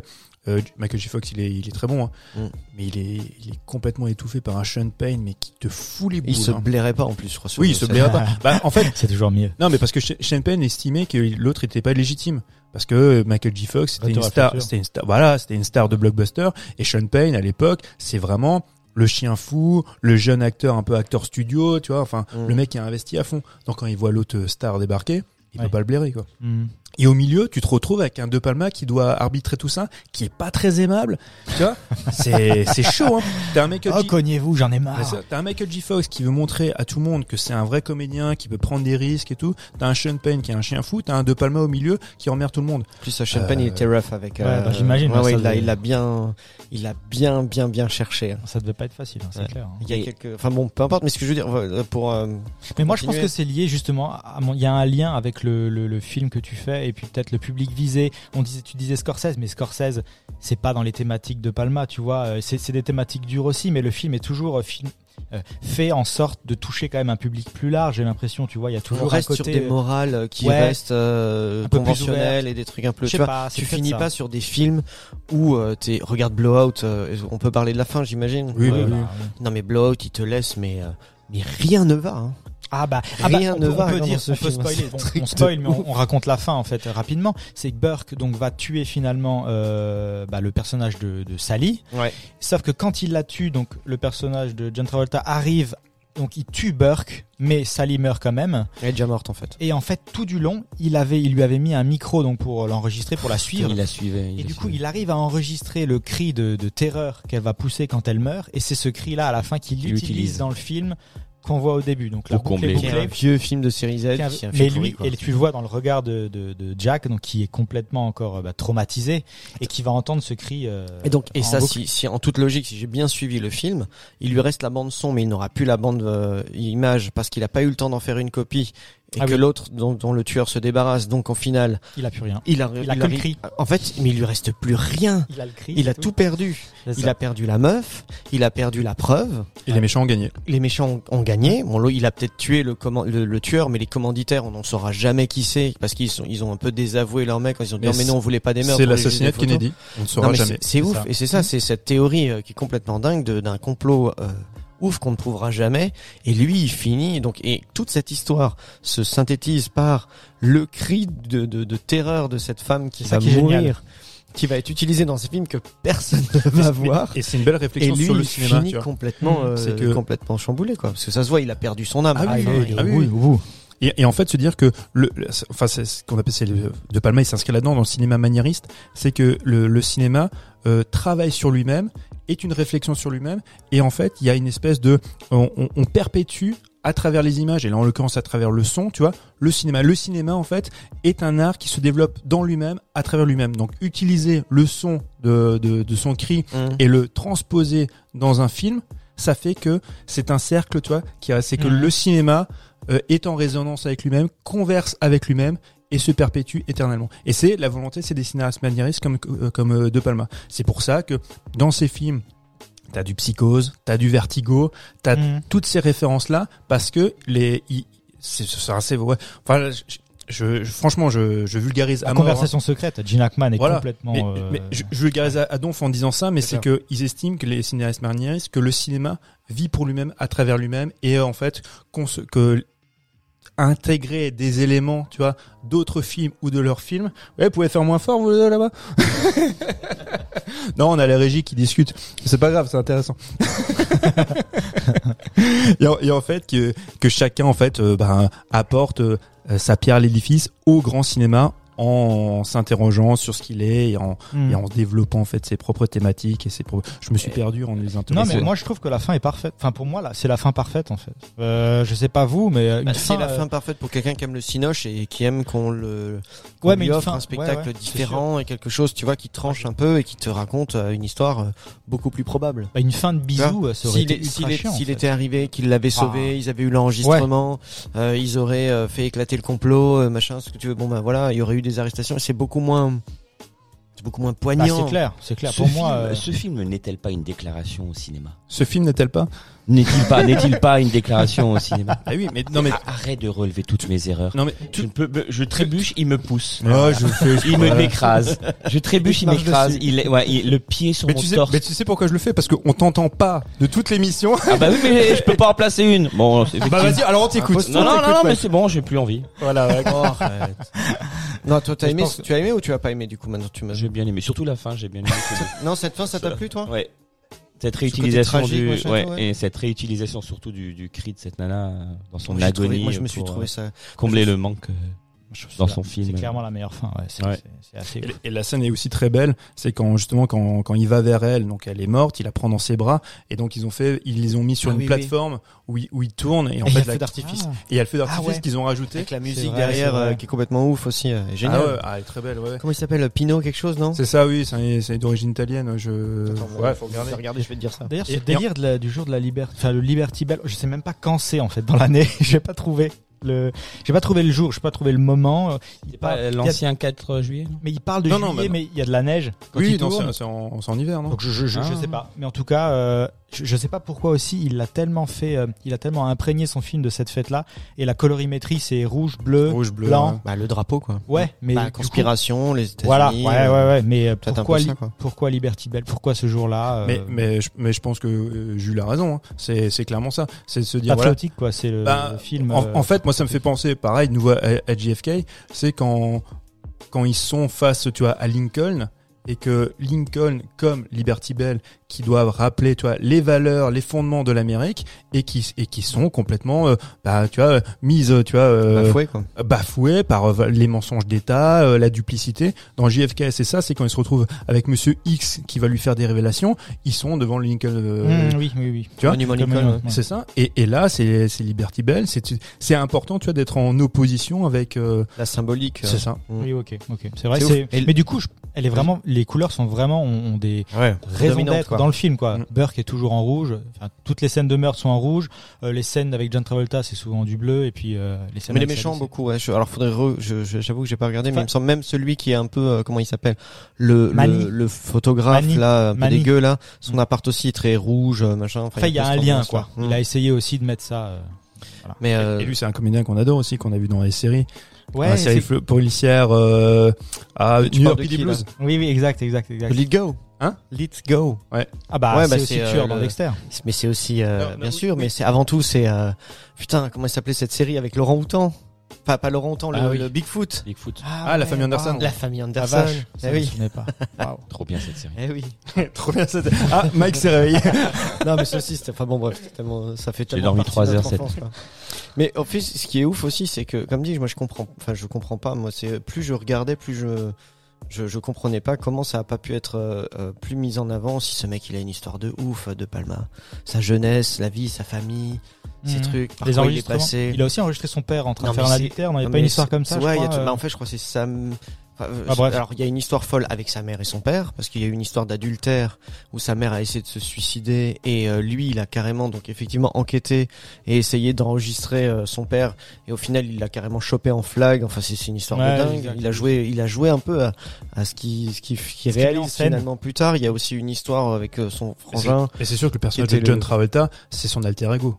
Mais il fait souvent ça dans ses films, non? Il y a pas, il met pas un peu, un peu de lui à chaque fois dans Ah, ses si, personnages. si, si. euh, Il aime pas en parler, mais euh, Bah, c'est ça. Mais c'est clairement ça. Ah, j'ai l'impression que c'est- surtout dans ce film-là, c'est là où c'est quand même Ouais. le plus marqué. Hein. C'est Ouais. vraiment. euh, en plus, il porte les mêmes vêtements. Enfin, et tu vois, il est complètement grimé pareil. Il porte la son même métier. veste. Avant d'être réalisateur, il était mon... il était mon- enfin monteur audio ou enfin ingénieur du son ou pas du tout? Il a, alors il a, je, moi je sais, Parce que a si- étudié, à- il a étudié à Columbia. Oui, mais de toute façon, ils ont. qu'il a été. Bon, ils ont une euh, formation dans tous les domaines. Il, a été- il était très techos en fait. Il était très nerd comme mec. Il a même des anecdotes genre euh, quand il était, euh, je sais pas si c'était à l'université ou au lycée, euh, les filles avaient des cours d'éducation sexuelle et euh, il avait été mis au défi entre guillemets par une des, des élèves euh, d'enregistrer.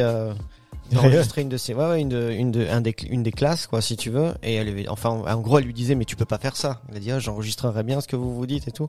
Et en se planquant dans la bibliothèque il a tiré un micro il a fait il a il a effectivement enregistré une bande un cours et euh, de- c'est lui hein, qui, qui c'est une interview j'ai lu ça c'était une interview euh, dont il qu'il a faite et euh, et en gros il dit mais le problème c'est qu'il était super fier d'avoir réussi à faire ça tu vois d'avoir fait un peu ce travail d'espion mais comme c'était un truc qu'il avait pas le droit de faire il pouvait le faire écouter à personne donc la seule personne qui l'a entendu c'est la fille qui l'avait mis au défi il a dit tiens je te fais écouter la bande parce que je l'ai quand même faite et elle l'a balancé Ah non. Elle l'a balancé.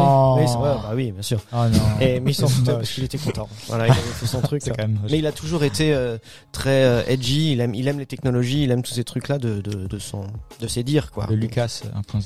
Et ju- juste pour revenir, c'est quand tout à l'heure tu disais, oui, je, je vois un film et je savais pas forcément que c'était De Palma. C'est vrai que maintenant, quand tu regardes pas mal de ces films, tu, euh, on parlait du split, du split screen, il y a quand même plein de tics visuels que tu retrouves d'un film à l'autre. Tu vois. Déjà à partir de, de Sister, euh, comment ça s'appelle, euh, Sœur de sang euh, en français. À partir de ce film-là, tu vois déjà en fait toutes les, les thématiques et, tu, et tout de suite la grammaire en fait cinématographique qui va déployer euh, dans, dans tous ces autres films. Et c'est vrai qu'il y a une patte visuelle de Palma. Quand tu vois un film, tu dis ah ouais, là ça c'est Mm. ça c'est du Brian. Là je reconnais. Et c'est un et c'est quand même lui qui a qui nous a révélé euh, Robert De Niro avant Scorsese, avant Mean Street. Et euh, petite anecdote, alors je pense que vous le savez, mais euh, la version française, Travolta, il Gérard. est Gérard Depardieu doublé Gérard. Gérard, Gérard Depardieu. Et apparemment, c'est John Travolta qui a demandé à ce que ce soit Gérard Ils Depardieu potes, Tes potes, ouais. Ouais. qui, qui Bah, double. ouais. Mais par contre, le doublage, il est, il est Je l'ai pas dégueulasse. vu en français, c'est vrai, c'est Il est dégueulasse. dégueulasse. Ah ouais Ouais, il, euh, Depardieu, il joue à peine. euh, Ah les ouais, les- ah ouais. D'accord. Tu l'as vu en français aussi une fois? Je l'avais déjà vu en français. Oui, Ah, ça mais m'a Je trouve pas que franchement, euh, il joue à peine et euh, ouais, franchement, c'est pas pas top. Mais merde, Sally, merde. Et pendant deux secondes, En je me fait, dis, ouais, mais, attends, mais tu sais quoi Mais c'est ça en fait. Y a, y a- c'est vrai que ça fait ressortir le côté vachement franchueur en fait. ouais, c'est ça. Ah ouais Mais c'est ouais, mais ça m'a pas Mais j'ai mis deux, euh, deux, trois minutes à savoir. Bah, j'ai dit, je connais cette Ah, voix. merde, pas ah bah c'est Gérard. Ah, écoute, moi j'avais euh, le, on parlait tout à l'heure de Blow Up, tu vois, et euh, j'en avais une version euh, VO euh, qui était, j'ai eu, j'ai eu un problème avec le sous-titrage. Et quand c'est avec de l'accent anglais, c'est quand même, c'est quand Ah même un peu plus compliqué, quoi. Et euh, j'ai j'ai essayé de passer à la version française Ah ouais. et j'ai arrêté tout. Ah ouais, tout de suite, j'ai zappé Ouais, le truc. J'ai dit, il faut que je trouve. euh, j'ai réécouté quand même la VO. Euh, euh, je l'ai retrouvé autrement VO euh, sous-titré, quoi. Et vous avez reconnu Jane Birkin? Ah tiens, putain, tu sais quoi? Ouais, mais quand je l'ai vu, en fait, je l'ai vu d'abord et puis je me suis dit, mais, euh, mais c'est pourquoi on connaît cette meuf, tu vois? Là, machin, les années et j'ai- 60. Impossible. Non, mais au début, impossible. D'ailleurs, en plus, cette scène, moi, je l'ai trouvée. Euh, euh, stratosphérique quoi c'est à dire que je, je, je- elle est arrivée là et puis on était assez malsain quand même hein, cette, cette scène qui se passe avec elle C'est malsain. quand même. Euh, surtout surtout euh, le le le- le- l'écho que ça a de nos jours tu vois un truc Bah, en pareil fait, c'est ça. C'est assez glauque. Je- pense que tu euh, regardes en Weinstein, tu vois ce que je veux 66, dire euh, où euh, j'ai de l'influence Non, mais- et j'en profite C'est en- non mais 66, t'es là, c'est que mais fous-la donc à poil. Mais non, mais, non, mais t'es en Non, mais 1966, l'envie. tu regardes ce film et euh, t'es un peu sous substance. C'est tu regardes ça, ça passe. mais non, c'est pour enfants. Mais non, c'est pas tant ça, c'est que c'est ça baigne dans une atmosphère, c'est extrêmement libéré sur tout, sur le Photographe, euh, sexe, sur ah ouais. tout. Alors, juste ouais, pour expliquer euh, si ceux qui nous entendent qui n'ont pas vu éventuellement euh, Blow Up qui a été qui a inspiré euh, aussi Blow Out Blow Up c'est un photographe qui a de l'influence et qui apparemment est important À Londres. et voilà et à un moment donné bah il y a Jane Birkin toute jeune qui est une très belle jolie jeune fille qui euh, tu sens que les jeunes filles elles ont envie de se faire photographier par lui parce que ben c'est un accès à, à Notoriété à la probable. notoriété tout à fait ouais, mannequin, voilà. ouais. Et euh, comme on peut y penser dans ces milieux-là, ben, les photographes qui peuvent euh, euh, euh, comment dire abuser de, de jeunes filles, de trucs comme ça. Et il y a une scène, celle dont on est en train de parler, où les deux filles veulent venir faire un shooting, donc elles arrivent. Et puis au début, il veut pas, hein, mais elle force, elle force, elle force. C'est lui qui veut pas y aller là. Non, mais elle, et quand elle se retrouve finalement dans son appartement, euh, il va se passer un truc où elles sont en train d'essayer des robes pour faire des photos et euh, elles, ils, ils sont à la limite entre le, le, le pugilat, ils se battent. T'as l'impression que lui, il a envie de les déshabiller et qu'elles n'ont pas envie. Et plus la scène va se développer, plus finalement les filles vont accepter le jeu. La première va accepter, se laisse finalement déshabiller et va aussi s'attaquer à la deuxième fille Mhm. la déshabiller aussi. Tout ça va finir en orgie, euh, enfin en, en partouze. De toute façon, tous les trois, Ouais. qu'on ne voit pas forcément, mais on, c'est très sous-entendu, ouais, c'est deviné. Et, euh, et voilà. Et du coup, on dit que cette scène, quand tu la regardes, c'est c'est assez malaisant. Mais c'est pas que, le- celle-ci. En fait, pour moi, en fait, c'est, c'est Surtout celle-là, en tout cas. oui, oui, surtout celle-ci, bien sûr, qui ressort parce que, mais je, tout le film, c'est dans, dans par son Mhm. atmosphère et même David Hemmings, donc qui est le Mhm. personnage principal, Mhm. il est pas aimable. Oh, pas du tout. Non, tu il vois. est. Et, et, ça- et ça me fait penser, tu vois, dans Conversation secrète, le personnage de Gene Hackman n'est pas aimable Ah, non plus, tout, tu vois. Alors que John Travolta, Un peu, un peu, un peu à l'ouest d'ailleurs, hein, et complètement à l'ouest en fait. Gene Enfin, Hackman Ouais, bon, on en parle. Ouais, ouais. mais alors que John Travolta, pour le coup, bah t'as envie Il est d'identifier terre à à lui. terre. Il est très terre super sympa. Il, Ouais. il est super sympa. Ça pourrait être toi le seul moment, en fait toi en particulier, euh, Laurie, Ouais, regarde, clair. mais le seul moment où en fait, il- comme tu le disais tout à l'heure, il se révèle en personnage de fiction héroïque, c'est quand il va plonger. Mm. Et quand il plonge, tu te dis, c'est en fait, c'est marrant parce que ça te détonne un petit peu avec ce qu'il représente, parce que c'est là où tu te rappelles, tu dis ah oui c'est John Travolta. C'est euh, c'est la tu vois c'est la tête d'affiche donc il va sauver la fille. Mais Mhm. avant, s'il ne sauve pas la fille, tu vois, ou si ça se déroule d'une autre manière, ça reste un monsieur lambda. Alors oui, la physique de John Travolta, parce qu'à l'époque, il était quand même sacrément beau gosse, hein. Mhm. Il a un charisme quand même assez dingue. Ce menton, quoi. Hmm. Ah, ouais, ouais, c'est un, un menton hein, avec un une, puits au milieu du menton. avec une quoi. belle fossette, ouais. Ouais. C'est pas encore Kirk Douglas, mais c'est pas mal, ouais. Hmm. Mais euh, et, et en fait, c'est la, ouais, c'est la seule séquence, tu vois, où où il est héroïsé. Et bon, bah, ça, ça fait qu'il reste ce personnage un peu héroïque et très sympathique, à la différence ouais, de David Hemmings. Enfin, David Hemmings ou, ouais, ou Gene Hackman, c'est pas. enfin, Gene Hackman est pire quand même hein, dans son rôle que Dave, que Hemmings, je veux dire. Gene Hackman, il est presque autiste entre guillemets. Non mais hein. voilà, lui, il est, ouais, c'est ça. Lui, il est limite autiste. Ouais, ça c'est veut pas dire qu'il est forcément mauvais, tu vois, ou, ou mais euh, David Hemmings, tu sens que c'est un mec fourbe, Ouais, c'est un tu petit vois. fourbe. C'est un calculateur, c'est c'est un briton. mais les trois, mais les trois.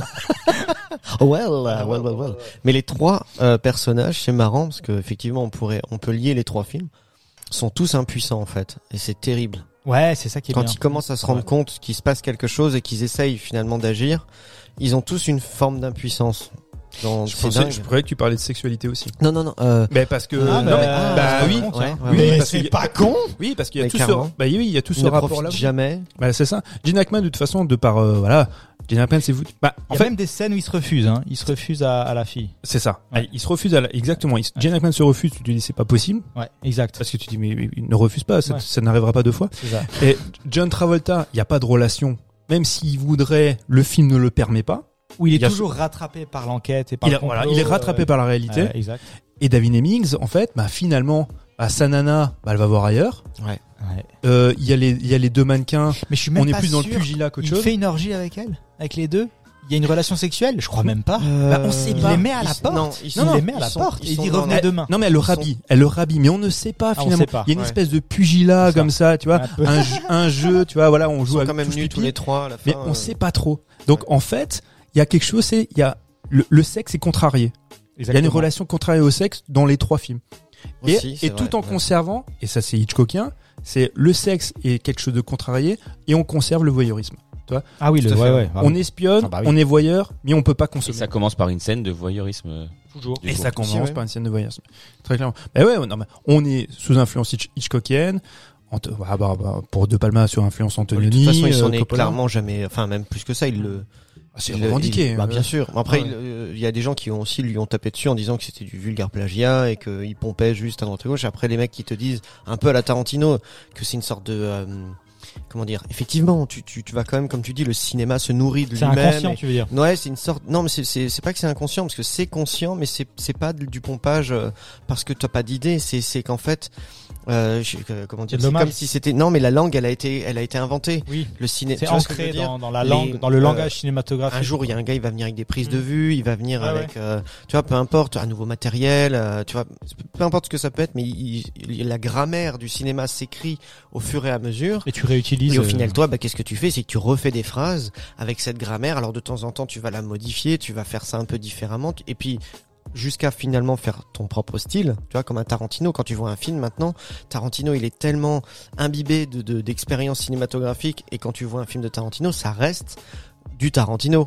Tu vois, tu vas dire, tu, tu, alors moins que tu aies vraiment la connaissance cinéma cinéphile nécessaire et tu vas dire ah mais ça c'est ça c'est tel film ça c'est telle influence ça c'est tel réalisateur ça c'est tel machin et au final nous on est arrivé à une génération il a fait de tout ça son propre style hmm. et De Palma c'était aussi déjà euh, il pompait forcément euh, sur ce qui s'est fait avant mais il est arrivé à un Bon, moment donné. Tarantino, il y a le côté patchwork très hétéroclite. Ouais, qui est qui est, euh, je, trouve que chez De Palma il y a quand même une ligne directrice tu vois. Il y a il y a une- il y a, il y a deux trois influences qui transpirent tout le long tu vois de sa filmographie. Effectivement bah voilà si t'es un peu éduqué à ça tu la vois tout de suite.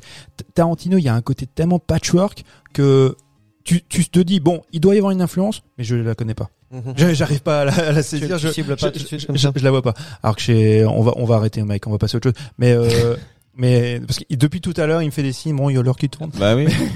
mais c'est mais tu vois pas que c'était intéressant? Si t'avais Ah, si. participé tu te serais rendu Ah, compte j'ai parti-. Non mais j'ai participé au niveau. De... J'ai écouté, j'apprends des choses. Moi, je suis là pour apprendre. Je suis pas là pour faire, pour euh, voilà. pour Je- me dire que l'heure tourne Ouais, c'est ça.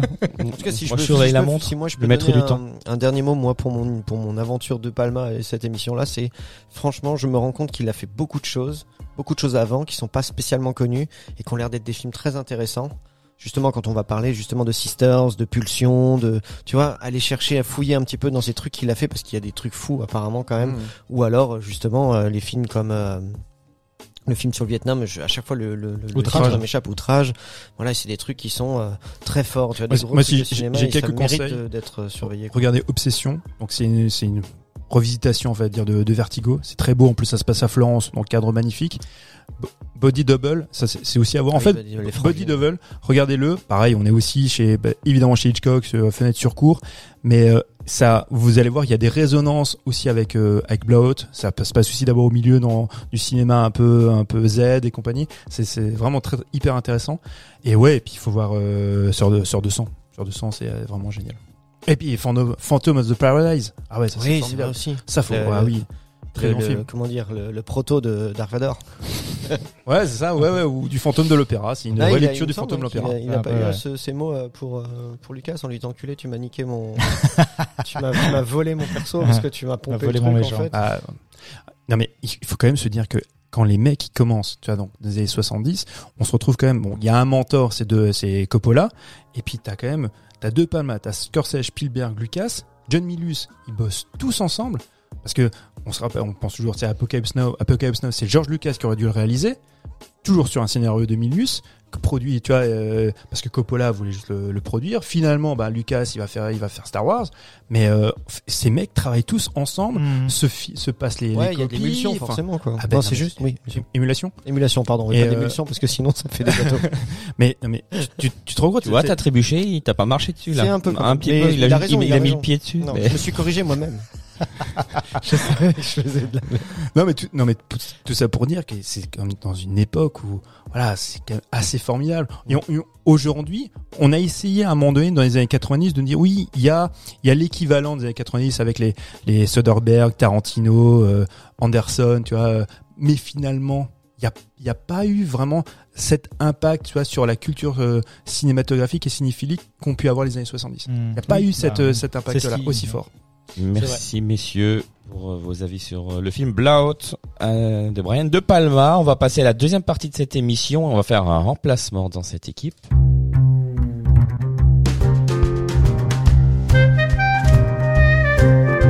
On va accueillir Thomas à la place de Loris. Merci Loris Mais de rien. pour ta Je participation. reviendrai. Voilà. Mais tu, tu fais pas un talent nord massif? Si, tout à fait. Il aurait mieux fait Alors, de rester ouais. et puis après on aurait. Mais c'est comme tu veux, c'est toi qui décides, mec. Parce qu'il serait resté, on aurait fait un talent nord massif et on aurait enchaîné. Mais d'accord, moi je pensais qu'il y avait un ordre. Oh non, mais tu. Il n'y a pas d'ordre alors que tu, tu, bon, tu, peux restes. L'ordre est extensible, euh, comme c'est quoi la suite? Je sais plus. L'univers. ouais, c'est ça. l'uni- Non. Ouais, enfin, alors. Le temps et l'univers sont extensibles. L'univers. Et la bite de Mike Un également. Et là, talent en or massif sorti en salle le 20 avril, euh, réalisé par Tom Gormican, Gormican, je sais pas comment on dit. Alors on s'en fout parce que personne ne connaît ce monsieur. D'accord, avec Nicolas Cage, fucking Il n'y a même pas de Cage. fiche Wikipédia. Ah non, le- Nicolas fucking. Non, deux films Oh. il a fait quand même avant. Et Pedro. Pascal, lui, bon, alors, inconnu au. C'est- Tu connais pas Pedro Quoi Pascal Mais- non. Pedro- euh, non, quand même. Ah, non. Il a fait T'as surtout regardé des Game of Thrones, par exemple T'as Il a pas fait, regardé euh, Narcos T'as pas regardé The Mandalorian, on le voit pas, mais on l'entend. T'as pas regardé La Bulle sur Netflix En fait, il fait surtout des, des séries. Il a pas, il a, il a fait beaucoup- il a fait des films peut-être en second, petit second rôle, euh, gentillet, mais il est surtout connu, ouais, pour des séries, quoi. Ah, on se souvient tous. bah, On a, je pense tous été marqués par ça, par sa mort euh, dans Game of Thrones. Moi, chaque, moi, chaque fois que je vois Pedro Pascal, je, bah, pense- je vois l'éclatement de tête avec la montagne. clair, à, non, chaque, à fois que je vois sa tronche, je dis, oh, pauvre chouchou, ce que t'as morflé, quoi. Il m'a- Ouais. il m'a- Il m'a hypé, mais tellement fort. Surtout que tu t'attaches au personnage le directement. T'adores bah oui. le Non, mais personnage. surtout que dès que tu comprends pourquoi il est là et que qu'il commence à balancer toute sa rage et Ah qu'il est en ouais. train, c'est le procès, c'est le procès en direct de la famille. Euh, Euh, Euh, euh, euh, Targaryen Non, c'est pas oui, Targaryen. des, Tyrion, des Lannister. Des C'est le procès, c'est le c'est le euh, des, Euh, des Lannister. Voilà. C'est le procès des Lannister. Et il est en train d'éclater tout le monde, de, de dire que le père c'est un enculé, que machin, qu'ils ont fait ceci, qu'ils ont fait cela. Il est en train de massacrer le bonhomme. Il est à deux doigts de finir. Il a doivent réussir. C'est le meilleur moment de la série. Trop fait- Vous savez quoi, les gars, vous avez raison, on va plutôt parler de Game of Thrones. parce qu'un talent normatif, non, je crois, je crois que vous avez bien aimé, vous, hein. Alors, un en massif. Moi, j'ai aimé.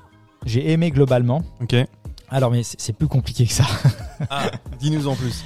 Parce qu'en fait, j'ai trouvé le film ultra lisse, ultra plat. Ah, c'est Timoré, hein. Oui, ben voilà, ça ne raconte Pas de folie, hein. ça raconte rien. Euh, euh, T'es pas euh, complètement happé par l'histoire parce que bon, l'histoire, on s'en fout finalement un petit peu. Mais à chaque fois que Nicolas Nicolas Cage a une scène, à chaque fois qu'il fait un truc, je souris comme un comme un nigo quoi. À chaque fois qu'il fait qu'il fait quelque chose, qui se- parce que finalement. euh, Ce film, c'est aussi un peu montré euh, euh, bon la palette qu'il a en termes d'acting, mais ça j'ai envie de dire bon on le savait, on sait que c'est un super acteur, donc déjà tu te dis bon le film à quoi bon, qu'est-ce que tu veux nous montrer dans le film, mais euh, rien que le fait de le voir jouer des scènes où euh, d'un coup il devient sérieux, d'un coup il rigole, d'un coup il fait le, le pitre, d'un autre coup euh, où Putain, ce il coup, il y a son alter ego, euh, son alter ego qui arrive. l'époque euh, Ghost Rider qui arrive. Exactement. Donc en fait, moi, je me suis vraiment juste satisfait de ces scènes-là et de ces moments-là pour un film qui finalement est assez creux et, et voilà. Mais c'est pour ça que je l'ai aimé, quoi. Et je pense que c'est C'est une ode euh, à c'est ce qu'a été. Nicolas Cage. Ouais, alors c'est méta, c'est ultra méta forcément. Forcément. Mais euh, je, je me suis quand même posé la question de dire bon, à quoi, pourquoi t'as fait ce film-là? Est-ce que c'est pour Nicolas Cage pour le remettre en avant? Est-ce que c'est juste lui qui s'est fait un délire euh, d'acting comme ça? Pourquoi? Je sais pas. Mais en tout cas, moi j'ai bien aimé le voir et ça montre à quel point c'est un super acteur. Et je comprends pas pourquoi il il arrive pas à bah, surnager et à être sélectionné pour faire des plus grands films. Et c'est compliqué hein, la machine hollywoodienne, j'imagine. hein. Mais euh, quand tu vois ses, ses prestations, moi j'adore. Donc je me dis, euh, c'est le moment de Tarantino. Tarantino, c'est le moment de- d'engager Nicolas Cage pour ton prochain film, hein, j'ai envie de dire. Je Ouais. pense que ça suffira même pas, en fait. Et maintenant, il est, il est tellement marqué, c'est par toutes ces séries B, séries Z qu'il qui tournent, tu vois, qu'il enchaîne pour, ouais, pour Mais payer ses le, dettes. Le plus, c'est que, enfin, je sais pas, mais les gens, vous les regardez ces films Non, non. Mais voilà, mais moi, je j'ai vu, euh, même plus. Joe, Le dernier que j'ai vu, c'est ça, c'est Joe. Ah, ça remonte, Mandy, ouais. mais Mandy, ça il est génial. Pig, il est Pig, super. ouais, Pig, super. Mais c'est, c'est ça, c'est qu'en mais- plus, il est pas mauvais dans ces films. Non, mais, Et non, ces films sont très bien. Ouais, mais tu vois, là, on a cité trois films. Alors, au- autant Joe, c'est quand même un sacré pa- paquet d'années. Mandy et Pig, ça, il y a, voilà, Mandy, c'était il y a deux ans, deux, trois ans. Pig, Mhm, c'était l'an dernier, un truc comme ça. Mais pour ces deux films, sur la dernière décennie, Il y en a eu 10 autres pourris. Quoi. mais dix autres par an, dix autres par an qui Oui, sortent en VOD. Ashton, et voilà. Et c'est une catastrophe. Après, bon, on connaît les raisons, voilà, parce que le mec, il est endetté au possible, et qui, et c'est pour ça qu'il tourne tous ces films-là. Mais il a perdu de son aura. C'est plus une star. C'est c'est pas le mec que tu vas mettre en tête d'affiche. Tu vois, euh, déjà act- actuellement, on en a déjà parlé plusieurs fois. Il y a plus véritablement de tête d'affiche. Tu vois, à part un The Rock, une tête, comme on disait la, la fois précédente, Iron Man c'est une tête d'affiche. Spider-Man c'est une tête d'affiche. Tom Holland ou euh, ou euh, euh, comment il s'appelle ou euh, ou peu, ouais, ou peu importe les gars, là, ces, ces comédiens ce ne sont pas des têtes d'affiche parce que les gens ne se déplacent pas pour eux, ils se déplacent pour des marques.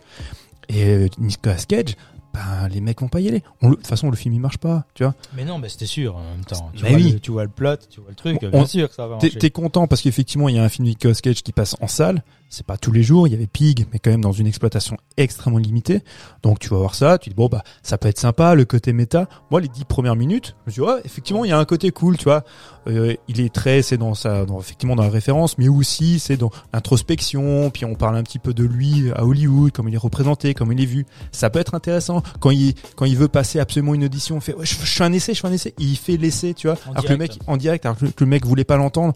Parce qu'il le sait. Il Voilà. voit bien que le, de toute façon à Hollywood, quand on te répond ça, c'est que finalement, bah, on sait déjà qu'on veut pas de toi, quoi. Non mais je trouve que c'est assez intéressant c'est de voir ça, de ce que ça montre de, du, du système hollywoodien, même pour ah, une ancienne gloire comme euh, Mhm. Nicolas Cage. Ce que j'aurais aimé, c'est qu'ils se disent, ok, let's go, on s'engouffre dans ce truc-là, dans cette brèche-là, et de montrer tout l'envers d'Hollywood Voilà. sous le prisme Nicolas Cage, comment il vit son truc, Mhm.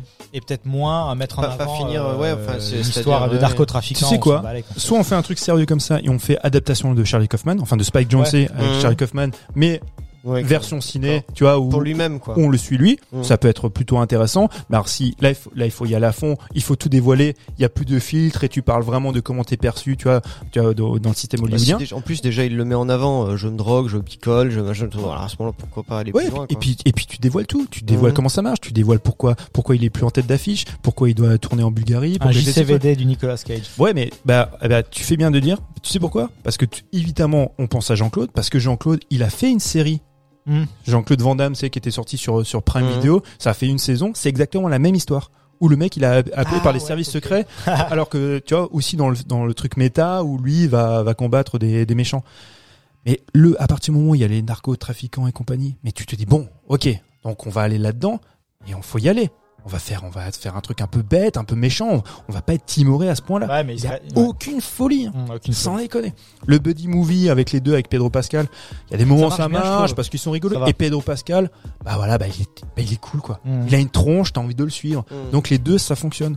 Mais putain, à l'histoire avec la gamine, quand la gamine elle revient avec la maman, mais t'en as rien, Rien à à foutre. foutre. Les scènes d'action, euh, putain, je pense que c'est les mêmes qui tournent en Bulgarie euh, tout le reste de l'année. Mm. Elles sont nulles de chez nulles. Enfin, moi, sans déconner, je, j'ai- les dix premières minutes, j'étais ouais, ouais, ouais, ça me, ça me plaît bien. Je suis content de voir Nicolas Cage. Et plus le film avance, plus je me fais yèche. hein. Hum, Oui, je Ah peux oui. comprendre. Mais non, mais t'as raison. En fait, le dernier tiers est un peu. euh, Ouais, ouais, non, c'est balèque complet. Et après, tu te dis, ce film-là, parce que ah, donc ce film, donc il y a un film dans le film, puisque après ils vont tourner. Ah euh, donc ce film est, diffusé en avant-première. On peut, on peut faire le pitch. et- on peut me faire le pitch. Je euh, peux juste finir oui, ma phrase. Et tu, et tu te dis, et les gars, vous estimez que ce film-là peut être exploité en salle C'est un, c'est un, c'est un direct ou vidéo que Nicolas Cage fait toute l'année. Ah, et là, clair. les mecs, ils sont carrément en première. C'est l'avant-première, standing ovation. À Hollywood, tu sais, sur la Chinese, sur le Chinese Theater. c'est ça. Et tu dis non mais les gars là Oui. là alors soit vous vous foutez notre gueule soit vous avez tellement de recul tellement d'autodérision que vous n'avez pas eu jusqu'à présent que pour euh, mettre ça en avant c'est- J'ai envie de dire que c'est de l'autodérision, tu vois. J'ai j'ai envie de. oui mais il y en avait tellement peu avant Ouais, ouais. que je dis bon bah finir sur ça oui pardon Mike Oui, pardon, euh, c'est moi. Je m'excuse non d'avoir. non mais non c'est c'est- intervenu c'est dans- moi j'ai dans- j'ai dans le milieu en plus phrase. trop cassant Toujours. Mais Et j'ai l'habitude, hein. et je te présente mes excuses Pas de problème. Euh, non, parce que moi je l'ai, puisque je, je l'ai pas vu. Le Le, pitch, pitch, parce qu'on parle du film, mais on n'a pas fait de pitch. Bah, ça sur ce commence sur, euh, si je peux le faire. Alors j'ai bien compris que c'était un peu. Ah non, je l'ai pas vu. pitch ouais, il faut me le pitcher ou aux auditeurs parce ça que. commence, bah, c'est Nicolas Cage donc qui euh, qui est dans sa vie hollywoodienne. On voit qu'il est un acteur qui bah qui est lui, hein, qui joue son propre Ah, il joue rôle. D'accord, ok. Donc tu vois qu'il galère quand même un peu pour trouver des rôles, etc.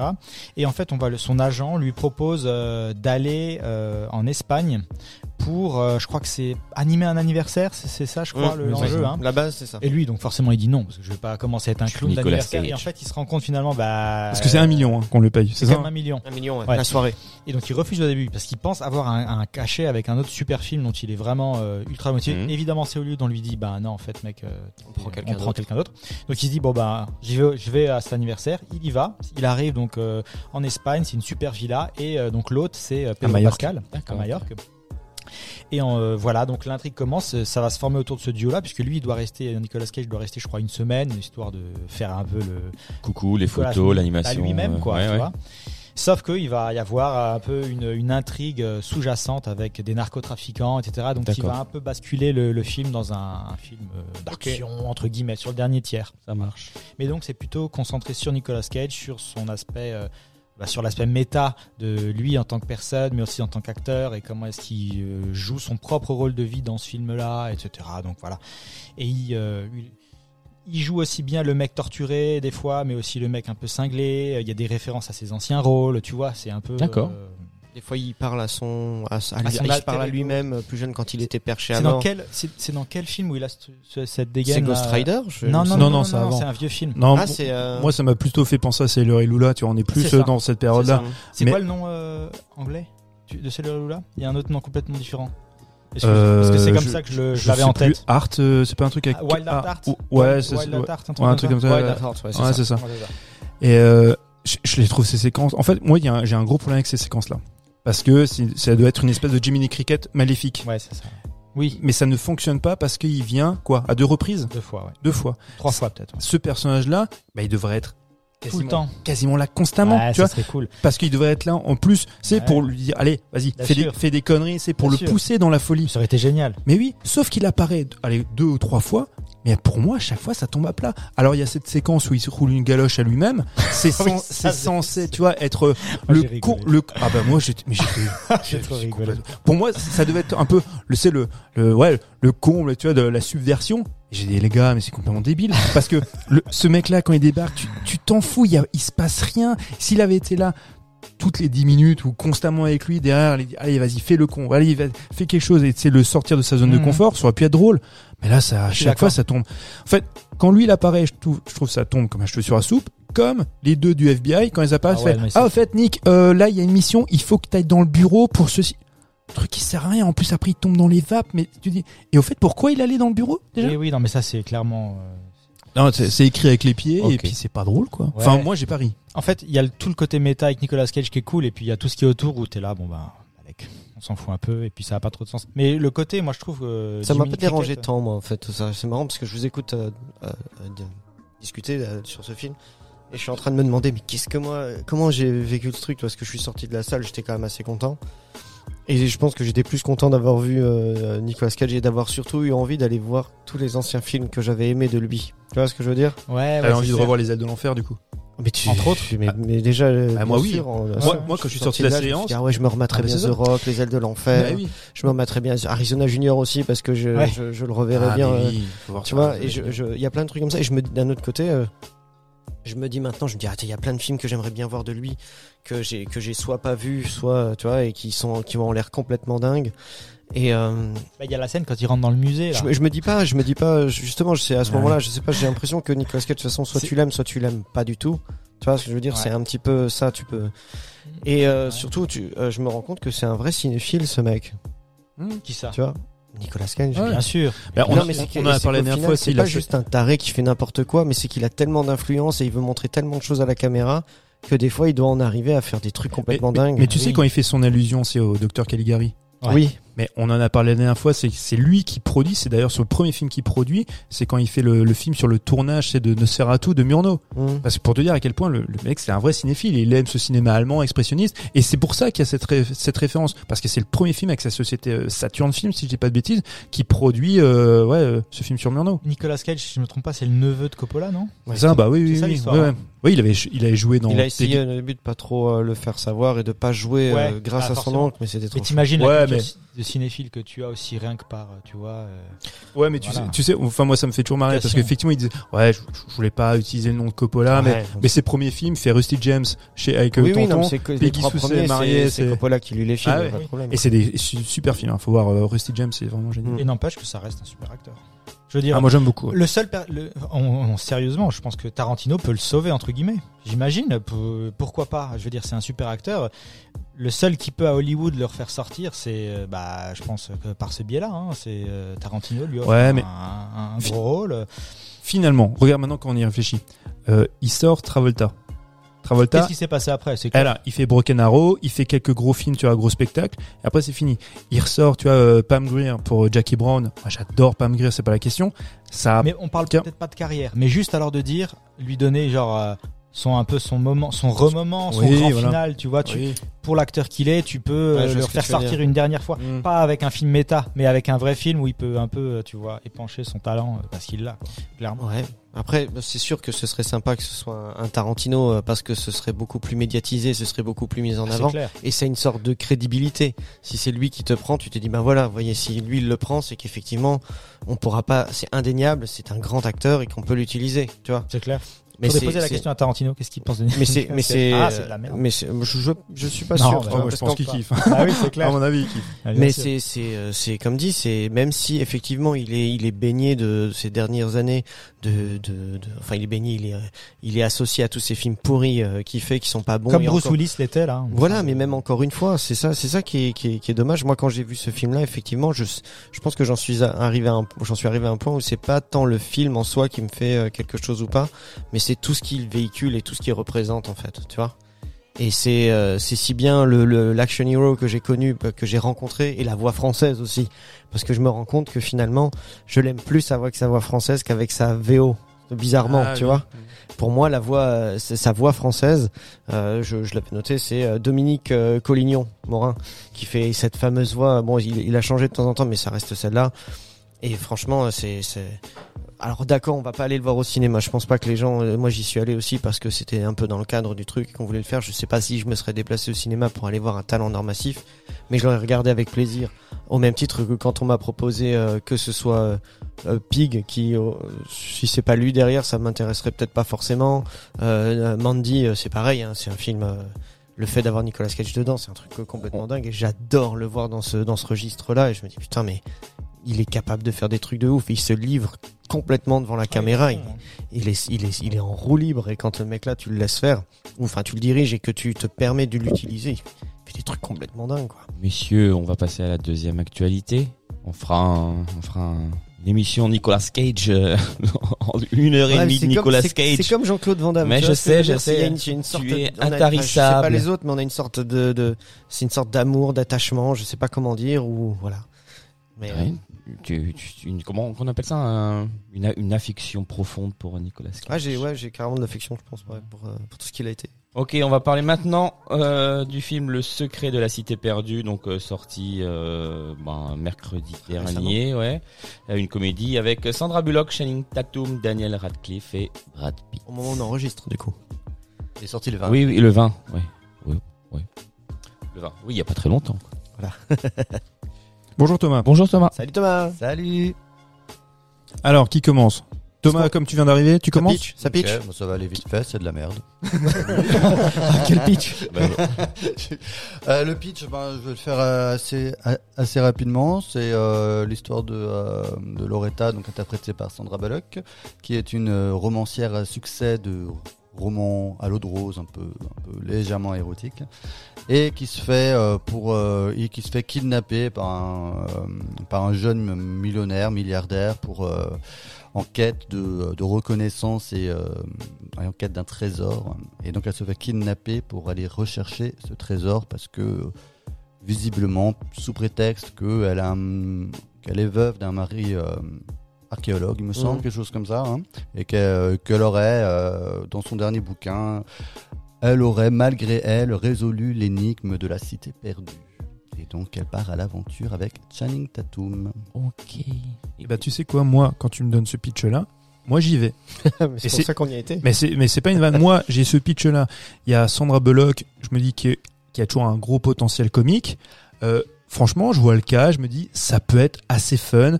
On est voilà sur les films qu'avait fait Zemeckis, tu vois, euh, euh, toutes ces, ces comédies d'aventure. Et, et moi, j'ai franchement, j'y vais euh, très content. Et j'en ressors pas bien. hein. J'en Ah sors non, pas bien. Et C'était très, ouais. très mauvais. hein. Quand tu penses qu'ils les mecs, ils étaient quand même quatre, quatre scénaristes. Tu dis mais les gars, mais vous avez écrit quoi? Enfin, franchement, c'est un rébut ou, enfin, c'est pas possible. Tu te dis, il y a quatre bonhommes, sans, sans compter derrière, c'est les, les, les spin doctors et compagnie. Parce que ça, c'est des, c'est des, des scénars qui ont plusieurs Est-ce que réécritures. c'est pas ça le problème justement? Bah si, c'est ça le problème. Voilà, C'est ça le problème. Si t'as 12 mains qui sont en train de bosser sur le même truc, à bout d'un moment, ça te file un, un peu du patchwork. Non mais euh, surtout que t'as as 12 mains et en plus ils ont euh, clairement pompé euh, les films des années 80. Je pense notamment à celui avec Douglas et euh, Kathleen Turner. le truc euh, du diamant vert. Ouais, poursuite des vert. carrément, carrément la même histoire. Bah, hein. alors, mais la différence, c'est que c'est là où je pense qu'ils ont pas compris le truc. C'est que l'importance de ces films-là, comme on peut le voir, bah, Poursuite Diamant Vert, c'est aussi une espèce d'ersatz, c'était euh, d'Harrison Ford et euh, Indiana Jones. On est aussi là-dedans, mais ce qui est important, c'est la confrontation des oppositions. Tu vois, Kathleen Turner, bah voilà, c'est aussi, dans mon souvenir, elle est aussi écrivain ou quelque chose comme ça, et Michael Douglas, c'est l'aventurier. Donc les deux ne peuvent pas cohabiter ensemble, ou doivent malgré eux cohabiter ensemble, alors qu'ils sont très différents. Oui, c'est la tête et les muscles. Voilà. ça- ça doit Là, on se retrouve avec un Channing Tatum hein, qui au final, ben le pauvre, ben c'est comme si moi on m'emmenait en- dans la jungle, je serais perdu et je serais flippette. Et t'as Sandra Bullock qui, même avec la, toute la gouaille qu'elle peut avoir, eh ben elle est pas beaucoup mieux. Donc la, la- le personnage qui devrait être présent et qui devrait être ben, leur opposé, Brad Pitt, je spoil, on a rien à foutre, il meurt au bout de 10 minutes. Et c'est le meilleur moment du film. Et J'allais c'est dire, le seul bon moment du mais- film, mais hein. vraiment bon. Et c'est chaque fois qu'il y a Brad Pitt que t'es content. Brad Pitt, c'est vrai qu'il est, c'est- c'est- franchement, c'est, en plus, il aurait été là, effectivement, il se serait tramé, euh, traîné les deux boulets, bah, on aurait joué justement sur ça, sur, sur des quiproquos, sur des, sur des personnages. Justement, je pensais qu'il arriverait qu'à la fin. Quand j'avais vu les images, je me suis dit, ok, ils vont le faire arriver à la fin, ils vont faire ça à la fin. Et quand je l'ai vu finalement impliqué dans l'histoire dès le début, je me suis dit, ah, il va être là tout le temps. Et ça va être drôle parce que justement, lui, ça va être, euh, justement, le, le truc va se passer entre Tatum et lui. Et c'est justement ça qui va être drôle. Bullock, elle va faire ses trucs et elle va être assistée par les deux autres qui vont essayer de la sortir de la jungle. Mhm. Mais c'est surtout euh, Tatum et, les- et les premières scènes, moi, je les trouve très très drôles et très bien chorégraphiées. Tu vois, quand Brad Pitt il, tabasse tout le monde et que lui à chaque fois il met la dernière claque ou il met le dernier truc et et sachant qu'il est absolument capable de, jouer ce rôle quoi. Tu vois, donc il le fait pas trop mal, c'est assez drôle. Brad Pitt en plus on joue, on fait des caisses et euh, il est exactement le personnage que l'autre est censé être dans les bouquins avec sa chevelure blonde et son truc, son machin. Donc c'est très drôle. Le, la scène où euh, finalement il se fait flinguer, elle est énorme. Tu vois, tu te dis oh putain c'est cool. Bah, c'est surtout là, tu te dis, moi, à ce moment- à ce moment-là, je me suis dit, quand elle s'est flinguée, je me suis dit, oh, peut-être qu'on part dans une autre direction, on part dans un truc Ouais, un peu ça- plus trashouille, un peu plus euh, 15e degré. Et en fait, pas du tout. Ça, Mm. ça repart dans les lignes. Après, euh, la présence de Brad Pitt, enfin, moi, pareil, je suis hyper emballé. Par contre, bon, toute la une bonne partie de la communication a été faite sur euh, sur sa venue. Donc, clairement, finalement, dans la bande annonce, tu vois quasiment toutes les scènes que euh, que, que- que tu qui sont dans le film. Il revient pour une scène post-générique pas du tout drôle. Inutile. Pas drôle. Et du drôle- tout. pas drôle ça c'est la prod, j'imagine, qui a dit Ah, faites-moi un truc sûr, au hein. cas où on peut refaire un trio. On va le faire juste pour être sûr. Il est vivant. Après, moi, ce qui me, dé- ce qui me dérange dans sa venue, c'est que moi, ça, tradu- ça, mais- ça traduit vraiment une vacuité scénaristique de dingue. Parce que euh, j'ai le sentiment, en fait, on le fait vraiment venir, c'est un caméo. C'est un caméo de luxe. Alors, pour la petite histoire, ils se connaissent, Sandra Bullock et lui, ils se connaissent bien parce qu'ils ont le même coiffeur. Voilà, euh, voilà comment il est arrivé sur Ah, le mais ça. Hum oui, c'est tout à fait. Merde. Mais en fait, que le gars, il soit là ou pas là, l'histoire, elle est la même. En fait, c'est juste une petite parenthèse. Je viens faire le gag, je viens faire le con. Ça fonctionne, mais sinon, le, ça n'apporte rien à l'histoire. Ça n'apporte rien du tout. Et c'est ce qu'on disait, ah, je pense vraiment le, là où bas blesse, c'est au niveau du scénario, parce que pour ce, pour ce type de film qui est quand même très académique, au niveau de la mise en scène, c'est, c'est plutôt correct.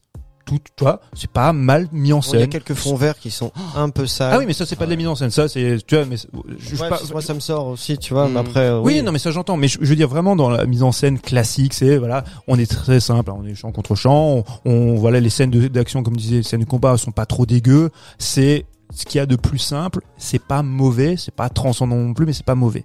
Donc ça peut se laisser regarder. Mais vraiment le problème pour moi, c'est au niveau de l'écriture. C'est s'il y a le scénario est bidon de chez bidon. académique de ouf. C'est Ah ouais, mais, très mais- non mais, programmatique. non, mais au- au-delà de ça, il y a d'énormes lacunes. Il y a des trucs qui fonctionnent pas. Je les même sur, comme dit, sur les personnages, la manière dont ils évoluent. Et si tu n'as pas véritablement, soit un véritable antagoniste, Daniel Radcliffe, c'est pas un véritable antagoniste. T'as pas d'antano- antano- antagoniste, pardon, euh, affirmé. Tu n'as pas effectivement Brad Pitt qui aurait dû jouer, ben, le personnage charismatique qui entraîne les autres et jouer sur ses confrontations et sur, tu vois, l'incompatibilité entre eux. Tu n'as pas ça, donc du coup, tu suis quoi finalement? Donc, inévitablement, il faut bah, quand même que la, la petite histoire d'amour, elle prenne, elle prenne un peu forme. Et ça, c'est pareil. c'est- même, c'est même pas que ce soit cucu. c'est que c'est pas amené, c'est ridicule, c'est pas c'est pas construit. Enfin. Donc je pense moi pour moi c'était vraiment l'histoire du, du scénario, c'est pas écrit. Je pense que Ouais, après quelques, à moins quelques punchlines qui sont, euh, qui, qui passent un peu, ou Non. des, des échanges qui peuvent être, euh, qui peuvent te faire rigoler ou sourire, quoi. Mais les, les punchlines, elles font, non, mais t'as raison, les punchlines, elles fonctionnent aussi parce que, comme dit, moi, je, enfin, je reste toujours persuadé que une gonzesse comme Sandra Bullock ou même Tatum, hein, ils, ont un potentiel comique. Sandra Bullock, pour moi, elle a un potentiel comique de, de dingue. Bon, elle a montré déjà par, précédemment avec des, des films bon, un peu concon, mais où elle était toujours euh, très forte. Enfin, elle, elle dégage quand même quelque chose. Moi, une scène tout bête, hein, c'est vrai que quand elle s'assoit sur le siège là en, en vinyle, tu vois, bah, la manière de s'asseoir, c'est au début quand elle est dans sa robe, tu sais, de, de- de- sur le- sur le tabouret. Ouais, c'est ça. bah, ça marche parce que ça marche non pas parce que la situation est forcément drôle, mais c'est elle, la manière dont elle se mouvoie, de la manière dont elle joue les choses. Je trouve que ouais, elle a un potentiel énorme. Mais bon, ça aurait pu faire un film à sketch rigolo, mais pas sur un film de. Moi, je trouve que- 40. mais justement, j'allais dire, le film manque énormément de rythme. Je le trouve très plat, vraiment encé- encéphalogramme plat, et je trouve il, il arrive pas à mélanger les genres. C'est-à-dire, euh, la- l'aventure s'abrique pas avec l'histoire d'amour, comme la- l'histoire d'amour ne, ne s'abrique pas avec euh, avec l'humour. Moi, vous parlez bon des punchlines. Moi, pour moi perso, il y a quand même beaucoup de choses qui tombent à plat. Ils adorent étirer les gags super longtemps. Il y a une, toute une blague sur le pénis de Channing Tatum, moi que je trouve euh, ridicule. Avec les sensues. Ah, le, Ouais, oui, bah, il est assez ridicule son pénis. Euh, J'aurais bien aimé le voir. c'est vrai, mais c'est ça, ça En fait, c'est ça, t'es déçu tu parce qu'on l'a de, pas montré. de toute cette tirade, j'ai pas compris si elle veut dire qu'il est euh, gros ou pas gros. Ah, moi, je pense qu'il est gros. Je pense qu'il est gros. D'accord. Ouais, ok, je ok. pense. Enfin, nous, on a, nous, on a aimé croire qu'il était gros, c'est ça. Exactement. On a aimé le D'accord, fantasme, ok. mais, euh, Et après, bon, bah, franchement, on peut, on, euh, parlons pas des seconds rôles. Enfin, voilà, il y a toute une storyline avec euh, sa, son éditrice qui va aller les chercher, qui va après se trouver un gars avec Ah un, oui. un, un chef- un pilote d'avion avec une chef. Enfin, tout ça, ça sert à rien. C'est pas drôle. Ça tombe à côté. Moi, ça me sort du film. ouais, c'est vrai. C'est euh, Pourquoi on a choisi ce film du coup Ah bah, ah bah, bah, pourquoi on a choisi ce film Parce que, mais t'as tout à fait raison, c'est une très bonne question. Mhm. Parce qu'on on a, on a plus de films d'aventure. Non mais c'est vrai, il y a, y a très peu de films d'aventure. comme- Donc on te propose un film d'aventure avec un gros cast, tu te dis au milieu, c'est toujours la même problématique qu'on a à chaque fois, c'est quand on parle des blockbusters actuels, tu dis bon, allez on a un film d'aventure, on a un beau casting, on va y aller, on va passer un bon moment. On sait que ça va pas être Citizen Kane, mais le but c'est de passer un moment plutôt agréable. Bon, je peux pas dire que j'ai passé un mauvais moment, j'ai pas passé de moment du tout. Alors le, film d'aventure, je pense qu'en effet, il y a eu un depuis Benjamin Gates, il n'y en a plus plus beaucoup. Ça fait partie des récents. Par contre, cette année, il y a on a bon, on a quand même eu euh, Jungle Cruise et Uncharted qui sont pas forcément des chefs-d'œuvre, mais qui sont, je trouve, bien meilleurs, notamment au niveau des énigmes. Oui, mais eux, ils capitalisent en fait sur. euh, alors, on n'est pas sur la franchise. Je pense, tu vois, au film avec Tom Holland, on capitalise sur le fait que c'est en adaptation d'un jeu vidéo. Il y a un gros budget et il y a Tom Holland. C'est pour ça que ça a marché. Il y a, il y a, il y a- The Rock. Oui, en au plus- moins l'aventure. ça c'est. Jungle Cruise. Oui. Ouais, ouais, ouais, c'est ça. Mais bah, il a pas marché en plus. En plus, il a pas marché le Jungle Cruise. Il s'est, il s'est, il s'est ramassé. Ouais. Mais le seul qui a marché, c'est euh, Uncharted. Bah, Euh, Jungle mais- Cruise, ils ont annoncé un 2 quand même. Hein. C'est, il a quand même plutôt bien marché, je crois. hein. bah, de ce que moi j'ai cru comprendre, apparemment, Il est c'est rentré très, dans ses sous, quoi. bah, ça, apparemment, c'est très, très en deçà de ce qu'ils avaient prévu, tu vois. The Rock, il a accepté de prendre que la moitié, peut-être. Mhm. Du coup, Ouais, on c'est peut ça. refaire un film. Toi, au moins, ces films, Possible. ces films-là, enfin moi je les ai vus les deux, euh, au moins en termes d'aventure, en termes d'énigmes, en, voilà, ça, ça avance, on passe d'une étape à l'autre. Ah, c'est sûr, Uncharted, à cause des très jeux vidéo, je passe d'un- d'un- d'une séquence à l'autre. Mais je suis désolé, dans euh, Le secret de la, ci- de la cité perdue, enfin, les énigmes, elles sont où? Elle sort son vieux bout de parchemin, tiens, ça fait ça, enfin, c'est c'est pas ludique du tout, je trouve. Non, et puis et même c'est même très faible avec ce avec ce parchemin parce que mine de rien, bon, il y a trois dessins. Elle dit, elle dit ouais bah ça fait ça et ça. Fait non, il faut encore, euh, faut que vous l'analysez c'est- plus. C'est que, ouais, là où je vous rejoins maintenant, euh, en discutant avec vous, parce que moi, je suis sorti de la salle, euh, j'étais le voir avec, euh, avec Oriane, tu vois, donc on était en couple, justement, donc c'est important de faire ça. Bah, c'est pas la- ouais. C'est pas la même chose, Ouais, c'est pas pareil. Bon, ça nous a, ça nous a quand même fait Vous marrer. avez tenu la main? Oui, il y a des moments où on se tenait la Ouais, main. donc c'est une autre ambiance. Mais, euh, Moi je l'ai vu seul, alors autant te mais, dire. euh, mais oui, mais non, mais comme tu dis, il y a, il y a des choses qui avec fonctionnent, Thomas qui nous font fois. sourire. Après, il y a des trucs, euh, voilà, c'est vrai que c'est carrément, euh, comme tu dis, Thomas, c'est cousu de fil blanc, c'est, c'est, c'est, ouais, c'est peint au rouleau, quoi. En fait, c'est, et ça te, ça te, il comme ça te fait pas rentrer dans, dans aucune de ces cases-là, et ben tu prends un peu de recul, et si tu commences à te poser la question de est-ce que c'est bien ficelé, tu vois, est-ce que, est-ce que c'est là que tu commences à te poser des questions sur euh, sur son rôle Tu dis mais attends, c'est son mari qui était archéologue, elle l'est, elle l'est pas, mais elle est super intelligente, elle est juste écrivaine. Est-ce qu'elle faisait aussi des recherches? Le mec il lui file un bout de le bout de parchemin qu'elle lui donne, qu'apparemment elle est absolument déjà il y a tout un contexte, ça se traduit pas comme ça. Et puis finalement elle va trouver ce ce, ce, ce mur où elle se rend compte que finalement le bout de parchemin, bah, bizarrement, il est juste là. Et si tu commences à, te à t'ancrer à ces choses-là, qui normalement, c'est normal qu'on fasse ça dans un film. On va pas commencer maintenant à expliquer comment est-ce qu'elle va remettre dans son contexte son petit bout de parchemin. On s'en fout. Qu'elle, le- c'est faut tu le traduis, tu trouves que le puits de lune, il est là-bas et puis c'est tout. Mais c'est c'est c'est que comme tu es pas intéressé par le reste, tu commences à t'intéresser à ça et ça te te renvoie encore plus bas dans en te disant. Oh, mais c'est c'est nul. Après, là, bon, où bon, je te quoi. rejoins, ça reste quand même un honnête divertissement. Euh, c'est un petit film du dimanche soir si tu veux pas te prendre la tête. Après, par contre, si tu cherches euh, du grand film d'aventure, du grand cinéma, tu passes ton tour. Mais je me questionne tout souvent sur le sur le retour que peuvent avoir les réalisateurs ou les scénaristes de ce genre de film en regardant euh, la version finale. Ils ont ils ont tout fait. Et on va on va regarder le truc, ce que ça donne et se dire c'est pas mal ce qu'on a fait. Moi, je pense qu'ils sont plutôt contents de leur coup. En plus, moi, ce qui m'étonne, c'est que le film, il a quand même coûté, je crois, 70 millions de dollars. Mm. Euh, et comme tu l'as dit justement avant, euh, Ouais, c'est qu'on les ils voit ont pas à l'écran. Voilà, ils ont vachement capitalisé dans, dans la promo sur le côté on a tourné au Costa Rica, mais euh, ça pue les déco- ça pue les fonds verts et ça pue les, les Ouais, décors ça, du c'est assez studio, je trouve. avec les séquences en moto et tu, tu sens clair c'est je sais pas d'autant plus que bah il y a deux trois prises de vue un peu aériennes comme ça où tu vois clairement qu'on a été filmé euh, sur place on a on a filmé en tout cas quelque chose qui y ressemble si déjà t'es dans un milieu comme ça il y a certaines choses je parle peut-être pas forcément de, de- des scènes avec les motos les trucs parce que c'est une autre logistique tu vois avec les véhicules et tout mais en tout cas eux quand ils sont dans la dans la forêt ou dans le machin il y a des moments où tu tu vois clairement que ils ont pas posé le sable par terre Mm. quoi mais c'est ça fonctionne pas ça fonctionne pas super quoi c'est tourné au studio Pinewood. Je- juste pour dire que c'est à Pinewood Ouais. parce que c'est la Hammer. C'est là-bas où il y avait les films de la Hammer. Donc euh, quand j'ai vu ça, je me dis ah c'est cool, il y a les films de la Hammer qui ont été tournés là-bas. C'est tout. C'est la seule chose qui m'a réjoui, ça a duré une demi seconde. Pas mal. Merci Loris. Eh ben Non, on va passer à la c'est dur, ouais. à la rubrique des coups de cœur les garçons.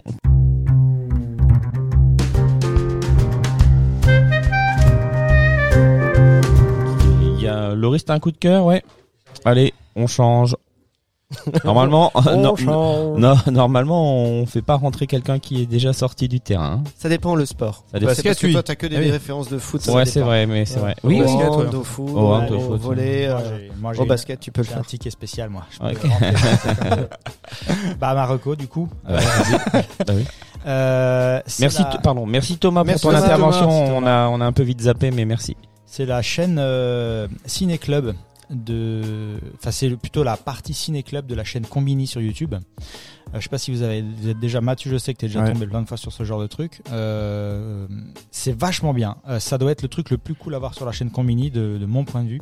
En Pareil. gros, le truc c'est euh, c'est dans un ciné donc un ciné club là où Un vidéoclub. un vidéoclub à Paris si ça doit être un des Ouais, deux derniers, le des derniers. euh, il est blindé de chez blindé de trucs il doit y avoir je sais pas combien de, de DVD c'est un truc de malade et en gros ils invitent une personne issue donc du milieu du cinéma réalisateur acteur peu importe et en gros donc euh, ils leur demandent j'imagine au préalable de leur donner une liste de films qui a un peu euh, défini leur euh, leur carrière et du coup ils vont installer dans les travées du vidéoclub ces films-là et du coup ils vont juste laisser la personne déambuler dans les travées et raconter ce qu'ils ont à raconter. C'est ça qui est vachement bien, c'est qu'il Ouais, y Ils a mettent la peu- jaquette un peu en avant à chaque fois. Exactement. ouais. il y a très peu de, de, de direction donnée par l'intervieweur, ou très peu quoi. Et en fait, c'est juste passionnant parce qu'ils vont suivre un réalisateur ou quoi parler de cinéma. Et genre, en fait, tu peux pas mieux faire. Dans les derniers épisodes, il y, a des- il y a des mecs, genre il y a Terry Gilliam qui est invité. Il y a- C'était fou avec Terry Gilliam. Ah, C'est C'était hallucinant. Il y a des anecdotes de malades. aussi. Il y a euh, Michael Bay, il y a Mm. euh, Azanavicius. Enfin bref, il y a, il y, a, il y, a, il y a aussi d'autres des acteurs. Il y a eu du, il y a du Danny Boone, euh, il y a Chabat. Enfin voilà, c'est assez éclectique en termes. Ouais, de, il y a même voilà. des. Euh, que, oui, oui, T'as eu Edward. Norton. Edward. Norton, Norton, vachement effectivement, ouais. Kassovitz, c'était vachement bien. Kassovitz, ils parlent, c'est ils, parlent pas que de leur carrière. Non, non, ils non. parlent non. aussi de leur, euh, Ouais. de leurs amours, de Il cinématographique, parle hein, de bien tout sûr. ce, qui, ce que leur De- évoque le qu'est-ce qui film. les a marqués, qu'est-ce Voilà. qui est machin, et c'est, c'est. L'un des plus intéressants pour moi, c'était Kassovitz. Kassovitz, c'était- c'était vraiment, vraiment dingue. Il déglingue, il déglingue. Ouais, ouais, ouais. Et tu c'est vachement bien, c'est vachement juste ce qu'il ce qu'il dit quoi. Mm, mm, mm. tu, tu peux les mater où? Sur la chaîne Combini, tu tapes euh, sur Google ou YouTube, tu tapes Ciné Club Combini, tu tombes directement Et dessus un- et t'as une foison de vidéos. Et ce qui est vachement bien, c'est que de voir à quel point, déjà, faut pas être naïf, à quel point toutes les personnes issues du milieu du cinéma sont cinéphiles. Genre, très cinéphiles, ils connaissent beaucoup, beaucoup, beaucoup de choses. Euh, et t'apprends plein de trucs sur les films. Donc, forcément, quand t'as les grands réalisateurs qui parlent, c'est Tu dis que c'est le cas ou pas le cas? C'est le cas, c'est le cas. Ils sont tous cinéphiles. Mais euh, quand tu vois, genre justement Terry Gilliam qui parle les anecdotes de réalisation, chaque film qui passe, il dit ah ouais celui-là, j'ai ah c'est mon c'est mon c'est mon film. Ah oui celui-là, j'ai joué de, j'ai fait jouer machin, j'ai lancé cet acteur là. Enfin voilà, c'est tu sens vraiment le tu- mec. J'ai pas suivi, mais ils mettent en avant quel, quel film, les films uniquement dans lesquels ils ont joué ou d'autres films? Non non Non, ou qui ont pu les influencer. qui ont pu les Ouais, influencer. mais en gros, il se balade dans le ciné-club. C'est-à-dire que si le mec tombe sur un DVD, il- ça lui rappelle des trucs. Et il Ah dit, ah, tiens, regardez ce film-là. D'accord, Alors, mais pas forcément celui qu'ils ont mis en Non, avant. Pas non, non. forcément. Ça pourrait être comme toi, quoi. Genre, tu traverses, tu fais ah putain ouais, euh, celui-là, et puis il va en Ouais, ouais, bien sûr. ouais. Sauf que eux, comme c'est des mecs euh, bah, du, du milieu, ils ont toujours des anecdotes. Ouais, bien sûr. dire pourquoi ce film-là, euh, ce que ça lui évoque, etc. Mm. C'est vraiment génial. Et ce, ce qui est intéressant, c'est qu'ils viennent pas, c'est pas forcément des gens qui sont en promo. Il y a des tout. gens qui sont en promo aussi Ah, ils pour, font pour rarement parler. de promo. Hein. Mais par Non. exemple, ils, ils ont fait venir la dernière fois Eddie Mitchell. ouais, ouais, donc j'ai Eddie vu, ouais. Mitchell, la séance. Donc Eddie, et en- Eddie Mitchell, il était cassant. Ouais, pas ouais. avec eux, hein, mais avec les films. enfin, oh, ça c'est de la merde. Ah, il explique en deux trois anecdotes. Ou alors formidable. À chaque fois, ah ça c'est formidable, c'est formidable, c'est C'est formidable. un chef-d'œuvre. Ça, c'est un chef-d'œuvre, ouais. Souvent, il commence comme ça. Ça, c'est un chef-d'œuvre. Ça c'est lâché là. Non, mais Non, y a- c'est y on voit qu'il y a des films qui reviennent beaucoup. Certains films, euh, j'en ai pas en tête, mais en tout cas, t'es là, tu reconnais quand même quels sont les vrais chefs-d'œuvre quand t'as, euh, je sais pas, 10 Des réalisateurs et des incroyables comédiens qui qui vont dire ça, euh, c'est un chef-d'œuvre, regardez-le. Donc c'est vraiment, euh, même si ça paye pas de mine et tu t'y attends à rien, t'apprends souvent plein de choses et dans les anecdotes et tout, c'est super intéressant. Donc euh, c'est voilà, Ciné Club, euh, chaîne combinée Oui. sur YouTube. Ah, je te rejoins, moi je- j'en loupe aucun, c'est c'est génial. Ouais, Et selon les, interven- les intervenants, c'est encore plus intéressant et des fois très très drôle. Et l'idée est top, hein. Parce qu'elle est, elle est simple et Simple, top. efficace, Ouais. et sans, ils ont pas beaucoup trop besoin de travailler en amont. Bah oui, tu vois, c'est les ça. mecs qui font ça. Ils Pour filment. Oui, ils les gens qui parlent, quoi. Enfin, voilà. Il y a la même chose sur le jeu vidéo, si je dis pas de bêtises. Il y a aussi une petite partie Ils vidéo. font aussi, euh, c'est la même chose où ils font aller les mecs dans un dans un magasin Ah. de jeux vidéo rétro. Ouais. Et euh, t'as des anecdotes folles aussi, des belles histoires. qui bouquins aussi, ils ont aussi fait littérature. Il manque. Ça marche pas bien ça. Par Ah. contre, ça fait pas beaucoup Il y a de pas assez de gens. Il y a Bah, pas assez de gens qui pour ont le- fait ça dans pour un sex vidéo, shop ils- aussi. ils- pour les jeux vidéo, pour les jeux vidéo, ils sont beaucoup, euh, bas- ils ont beaucoup invité les youtubeurs, beaucoup de, de, de gens de la vidéo et pas encore des créateurs. Tu vois, il faudrait Mhm. qu'ils fassent venir un peu des, des réalisateurs de jeux vidéo, quoi. Là, ce serait intéressant. Mais voilà. Donc, je conseille. euh, Merci beaucoup, Mathieu. Alors moi, ça va être un bouquin. C'est euh, j'ai souvent parlé de ce monsieur qui s'appelle Jean-Baptiste Toré. C'est un ancien critique de cinéma, mais c'est surtout maintenant connu comme étant un historien du cinéma. Il a aussi euh, bah, sorti des films, des, des films documentaires sur le sur le ciné. Il a, il a sorti un sur euh, Michael Cimino. Il a sorti deux bouquins là, coup sur coup. Un bouquin qui a été- attendu par les cinéphiles depuis des années, c'est La Somme qu'il a écrit sur euh, Michael Mann, parce qu'il a, il adore ce cinéaste, il va toujours parler. Euh, Jean-Baptiste Torres, c'est la référence en France quand vous vous intéressez au, justement au cinéma du Nouvel Hollywood, de Palma Scorsese et compagnie. C'est le, bah, le mec, c'est la référence absolue. Il a écrit un super bouquin là-dessus. C'est aussi une des références si vous vous intéressez au cinéma d'Argento. Il a réalisé deux, doc, deux documentaires sur Argento. qui Argento est aussi dans le Ciné Club Combini. Voilà. Oui, ah oui, oui, oui, c'est ça. Ouais. En plus, il s'exprime en français. Super. C'était assez drôle, c'était vraiment vraiment chouette. Donc ouais, euh, Jean-Baptiste Auré, bon, historien du cinéma, probablement le plus influent aujourd'hui. Euh, moi, je me souviens quand j'étais gamin, quand on t'intéressait aux historiens du cinéma ou aux critiques, t'avais souvent les mêmes noms qui revenaient, les, les Serge Danet, tu vois, les, des gars comme ça. Mais aujourd'hui, les, on va dire, les jeunes critiques cinéphiles, très souvent se revendiquent de, de- des écrits et des interventions de ce mec-là, parce qu'il fait aussi des, des, euh, des présentations de films dans des ciné-clubs, ce genre de choses. Il est extrêmement volubile, très cultivé, très intelligent, jamais pompeux. Il a ses premiers bouquins en fait c'était très très universitaire donc avec un jargon un peu un, peu relou, très didactique, enfin pas forcément didactique justement mais mais très ouais très très pompeux. Et euh, et là c'est beaucoup plus depuis de nombreuses années de la vulgarisation. Il est il est passionnant et ils ont sorti donc en plus du bouquin sur Michael euh, sur Michael Mann, un bouquin qui s'appelle Elle était verte ma vallée. Donc il y a un écrit sur le cinéma, c'est sorti aux éditions Magnani. Euh, c'est une somme aussi de, des différents articles, les différents écrits qu'il a, qu'il a produits sur le cinéma. Aussi bien aussi de ses interventions à la radio, parce qu'il avait une émission s'appelait euh, Pendant les travaux, le cinéma reste ouvert, qui était sur France Inter, qui était à mon sens la plus la meilleure émission sur le cinéma. Comme c'était très bon, c'était passionnant, bah forcément ça a duré deux ou trois saisons, parce que voilà, parce que les, les gens n'écoutaient pas forcément. Et il a longtemps aussi travaillé sur une des, des émissions de radio que j'écoute encore, qui est pour moi la meilleure émission de radio du PAF, c'est Mauvais Genre sur France Culture. Et oui, Mike. Non, rien, là, j'ai pas D'accord. Et, et en, en fait, euh, non mais tu t'approchais, tu, et tu ouvres la bouche. Je me suis dit que tu pensais, je pensais que tu voulais dire quelque Non, non, chose. j'ai mis 3 heures, je baille. D'accord, Mike. Ok. Mais euh, j'ai l'impression que le mois dernier, il y avait déjà cette excuse. En fait, c'est- redondant. Non, mais c'est vrai. T'as des... T'as- T'as des nuits compliquées. Ouais. Et bon, bah, quelle était verte ma vallée je, je sais pas si vous savez, ça forcément c'est euh, c'est un titre d'un film de John Ford parce qu'il a aussi beaucoup écrit sur euh, sur John Ford. Donc sur le, le cinéma américain de Ford, sur le nouvel Hollywood, sur euh, ouais, sur le cinéma, sur le giallo, sur le western italien. C'est euh, Spaghetti? Sur le cinéma italien, sur le cinéma le western italien en l'occurrence. Non, non, si, si vous intéressez au cinéma que vous voulez en apprendre plus et euh, dans une dans une langue vraiment bien écrite, c'est une belle plume, mais en même temps sans que ce soit trop, toi, ouais, trop sous influence universitaire. Lisez les écrits de Jean-Baptiste Auré, écoutez les émissions de radio pour en trouver, regardez sur YouTube ses présentations de films, il en a fait, enfin, il y a des dizaines, des dizaines de, de films qu'il présente, c'est passionnant.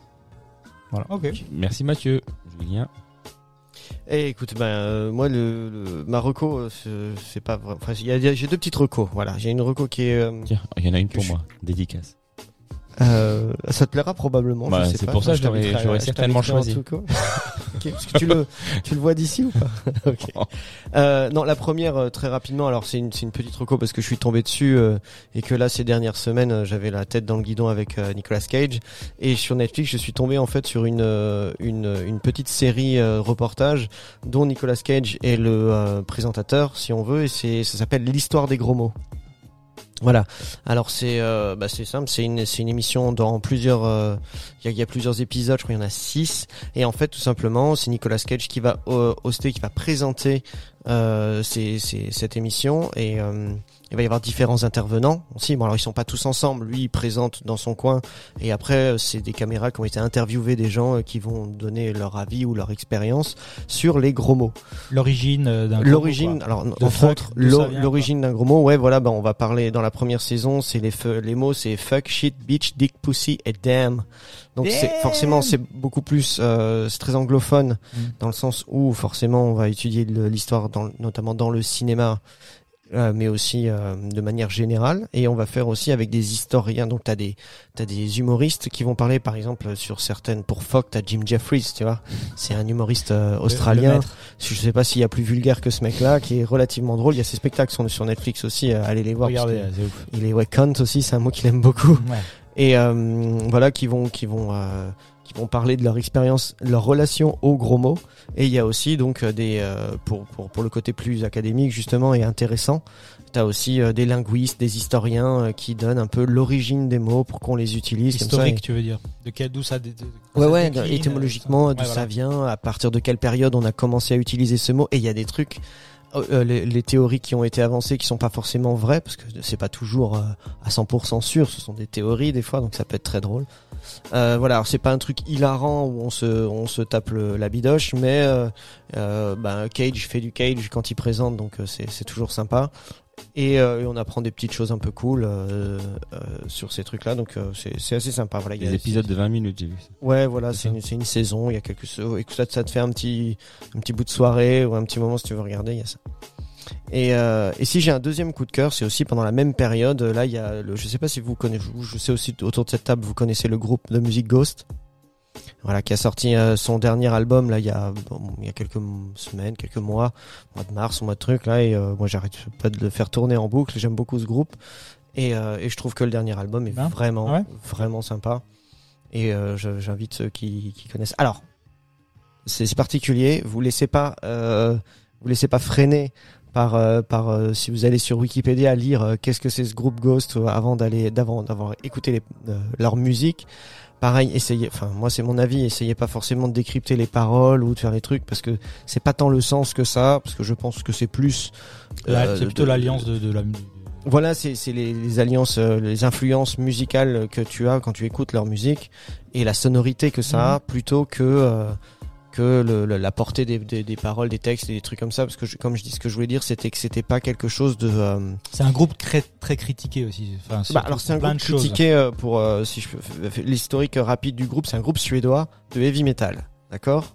On, on va essayer de dire, on va dire ça comme ça. il, Mais il y a eu trom Alors, moi, j'aime beaucoup le groupe. mais Il y a eu Ouais. tromperie sur la marchandise de départ. Parce que moi, quand j'ai vu Ghost sur scène, enfin, je vois une image, je vois Ghost sur scène, je Ouais. me dis, yes! Black metal, death metal. Ouais, Ah non, oui. pas Et en tout. fait, pas, Pas du du tout. C'est presque du glam metal, quoi. Enfin, non, pas du Il y a des. Il y a beaucoup d'influences 70s quand même. 70s, Ouais, exactement. Bah, des fois, il y a même des clavecins hein, euh, que tu vas entendre dans leur C'est ça qui est chouette, je trouve. Ils vont utiliser aussi. Alors en fait, toute la, la, la- tout le, le visuel, en fait, le- le- l'image qu'a, si tu veux, déjà, ce qui était intéressant dans ce groupe, c'était que il n'avait pas de nom. C'était un peu à l'image de ce que, à l'instar de ce qu'avait fait Daft Punk ou des trucs comme ça, c'est-à-dire qu'on ne savait pas qui c'était. Mhm. Ils sont grimés. Les artistes, on Donc sait pas lui, il est, lui, il est le chanteur principal, il est déguisé, c'est une sorte c'est de- des ghouls, non c'est une sorte de l'antipape, ouais, Ouais, tu vois. mais- Il est déguisé, donc il a une mitre, il est, son visage, il a un masque, il est un peu grimé. Euh, effectivement, tous ces musiciens, que ce soit guitariste, bassiste, batteur ou C'est autre, les ghouls, c'est ça. ils les appellent ces ghouls. Bon, c'est un peu, et, et ils ont des masques, euh, backstage, ils ont des ouais. masques qui sont pas euh, effrayants non plus. Hein. C'est, c'est très esthétisé. Pas Slipknot. C'est pas Slipknot, voilà, exactement. Et, euh, et du coup, pendant pendant un long moment, euh, effectivement, on n'a jamais, on ne savait pas qui c'était, et ça, ça participait justement à la hype euh, du groupe. Et à un moment donné, il y a eu un procès un peu un peu lourd avec des, des histoires de, de, de droits et de machin, et on a su l'identité euh, du chanteur. Mais encore là, quand ils sont sur scène, on sait pas qui sont les les icos qui sont avec lui. Bref. Parce qu'ils voulaient quand même garder une bonne partie du pognon, je crois. euh. Enfin, quand. le- Ouais, ouais. enfin, voilà, Ah oui, lui, il est, enfin bon, peu importe. Donc, euh, mais euh, donc il y a des influences. Voilà, si on parle d'influence, tu vois, là ils mettent pop, hard rock, euh, black metal, parce que des fois tu vas quand même avoir du ou du death même, tu vois, dans dans, dans certaines voix. Et donc il y a tout ce côté aussi un peu liturgique quand même, tu vois, parce qu'ils ont ils ont comment dire, euh, ils ont ce que cette image-là et ils vont même utiliser aussi des chœurs en latin.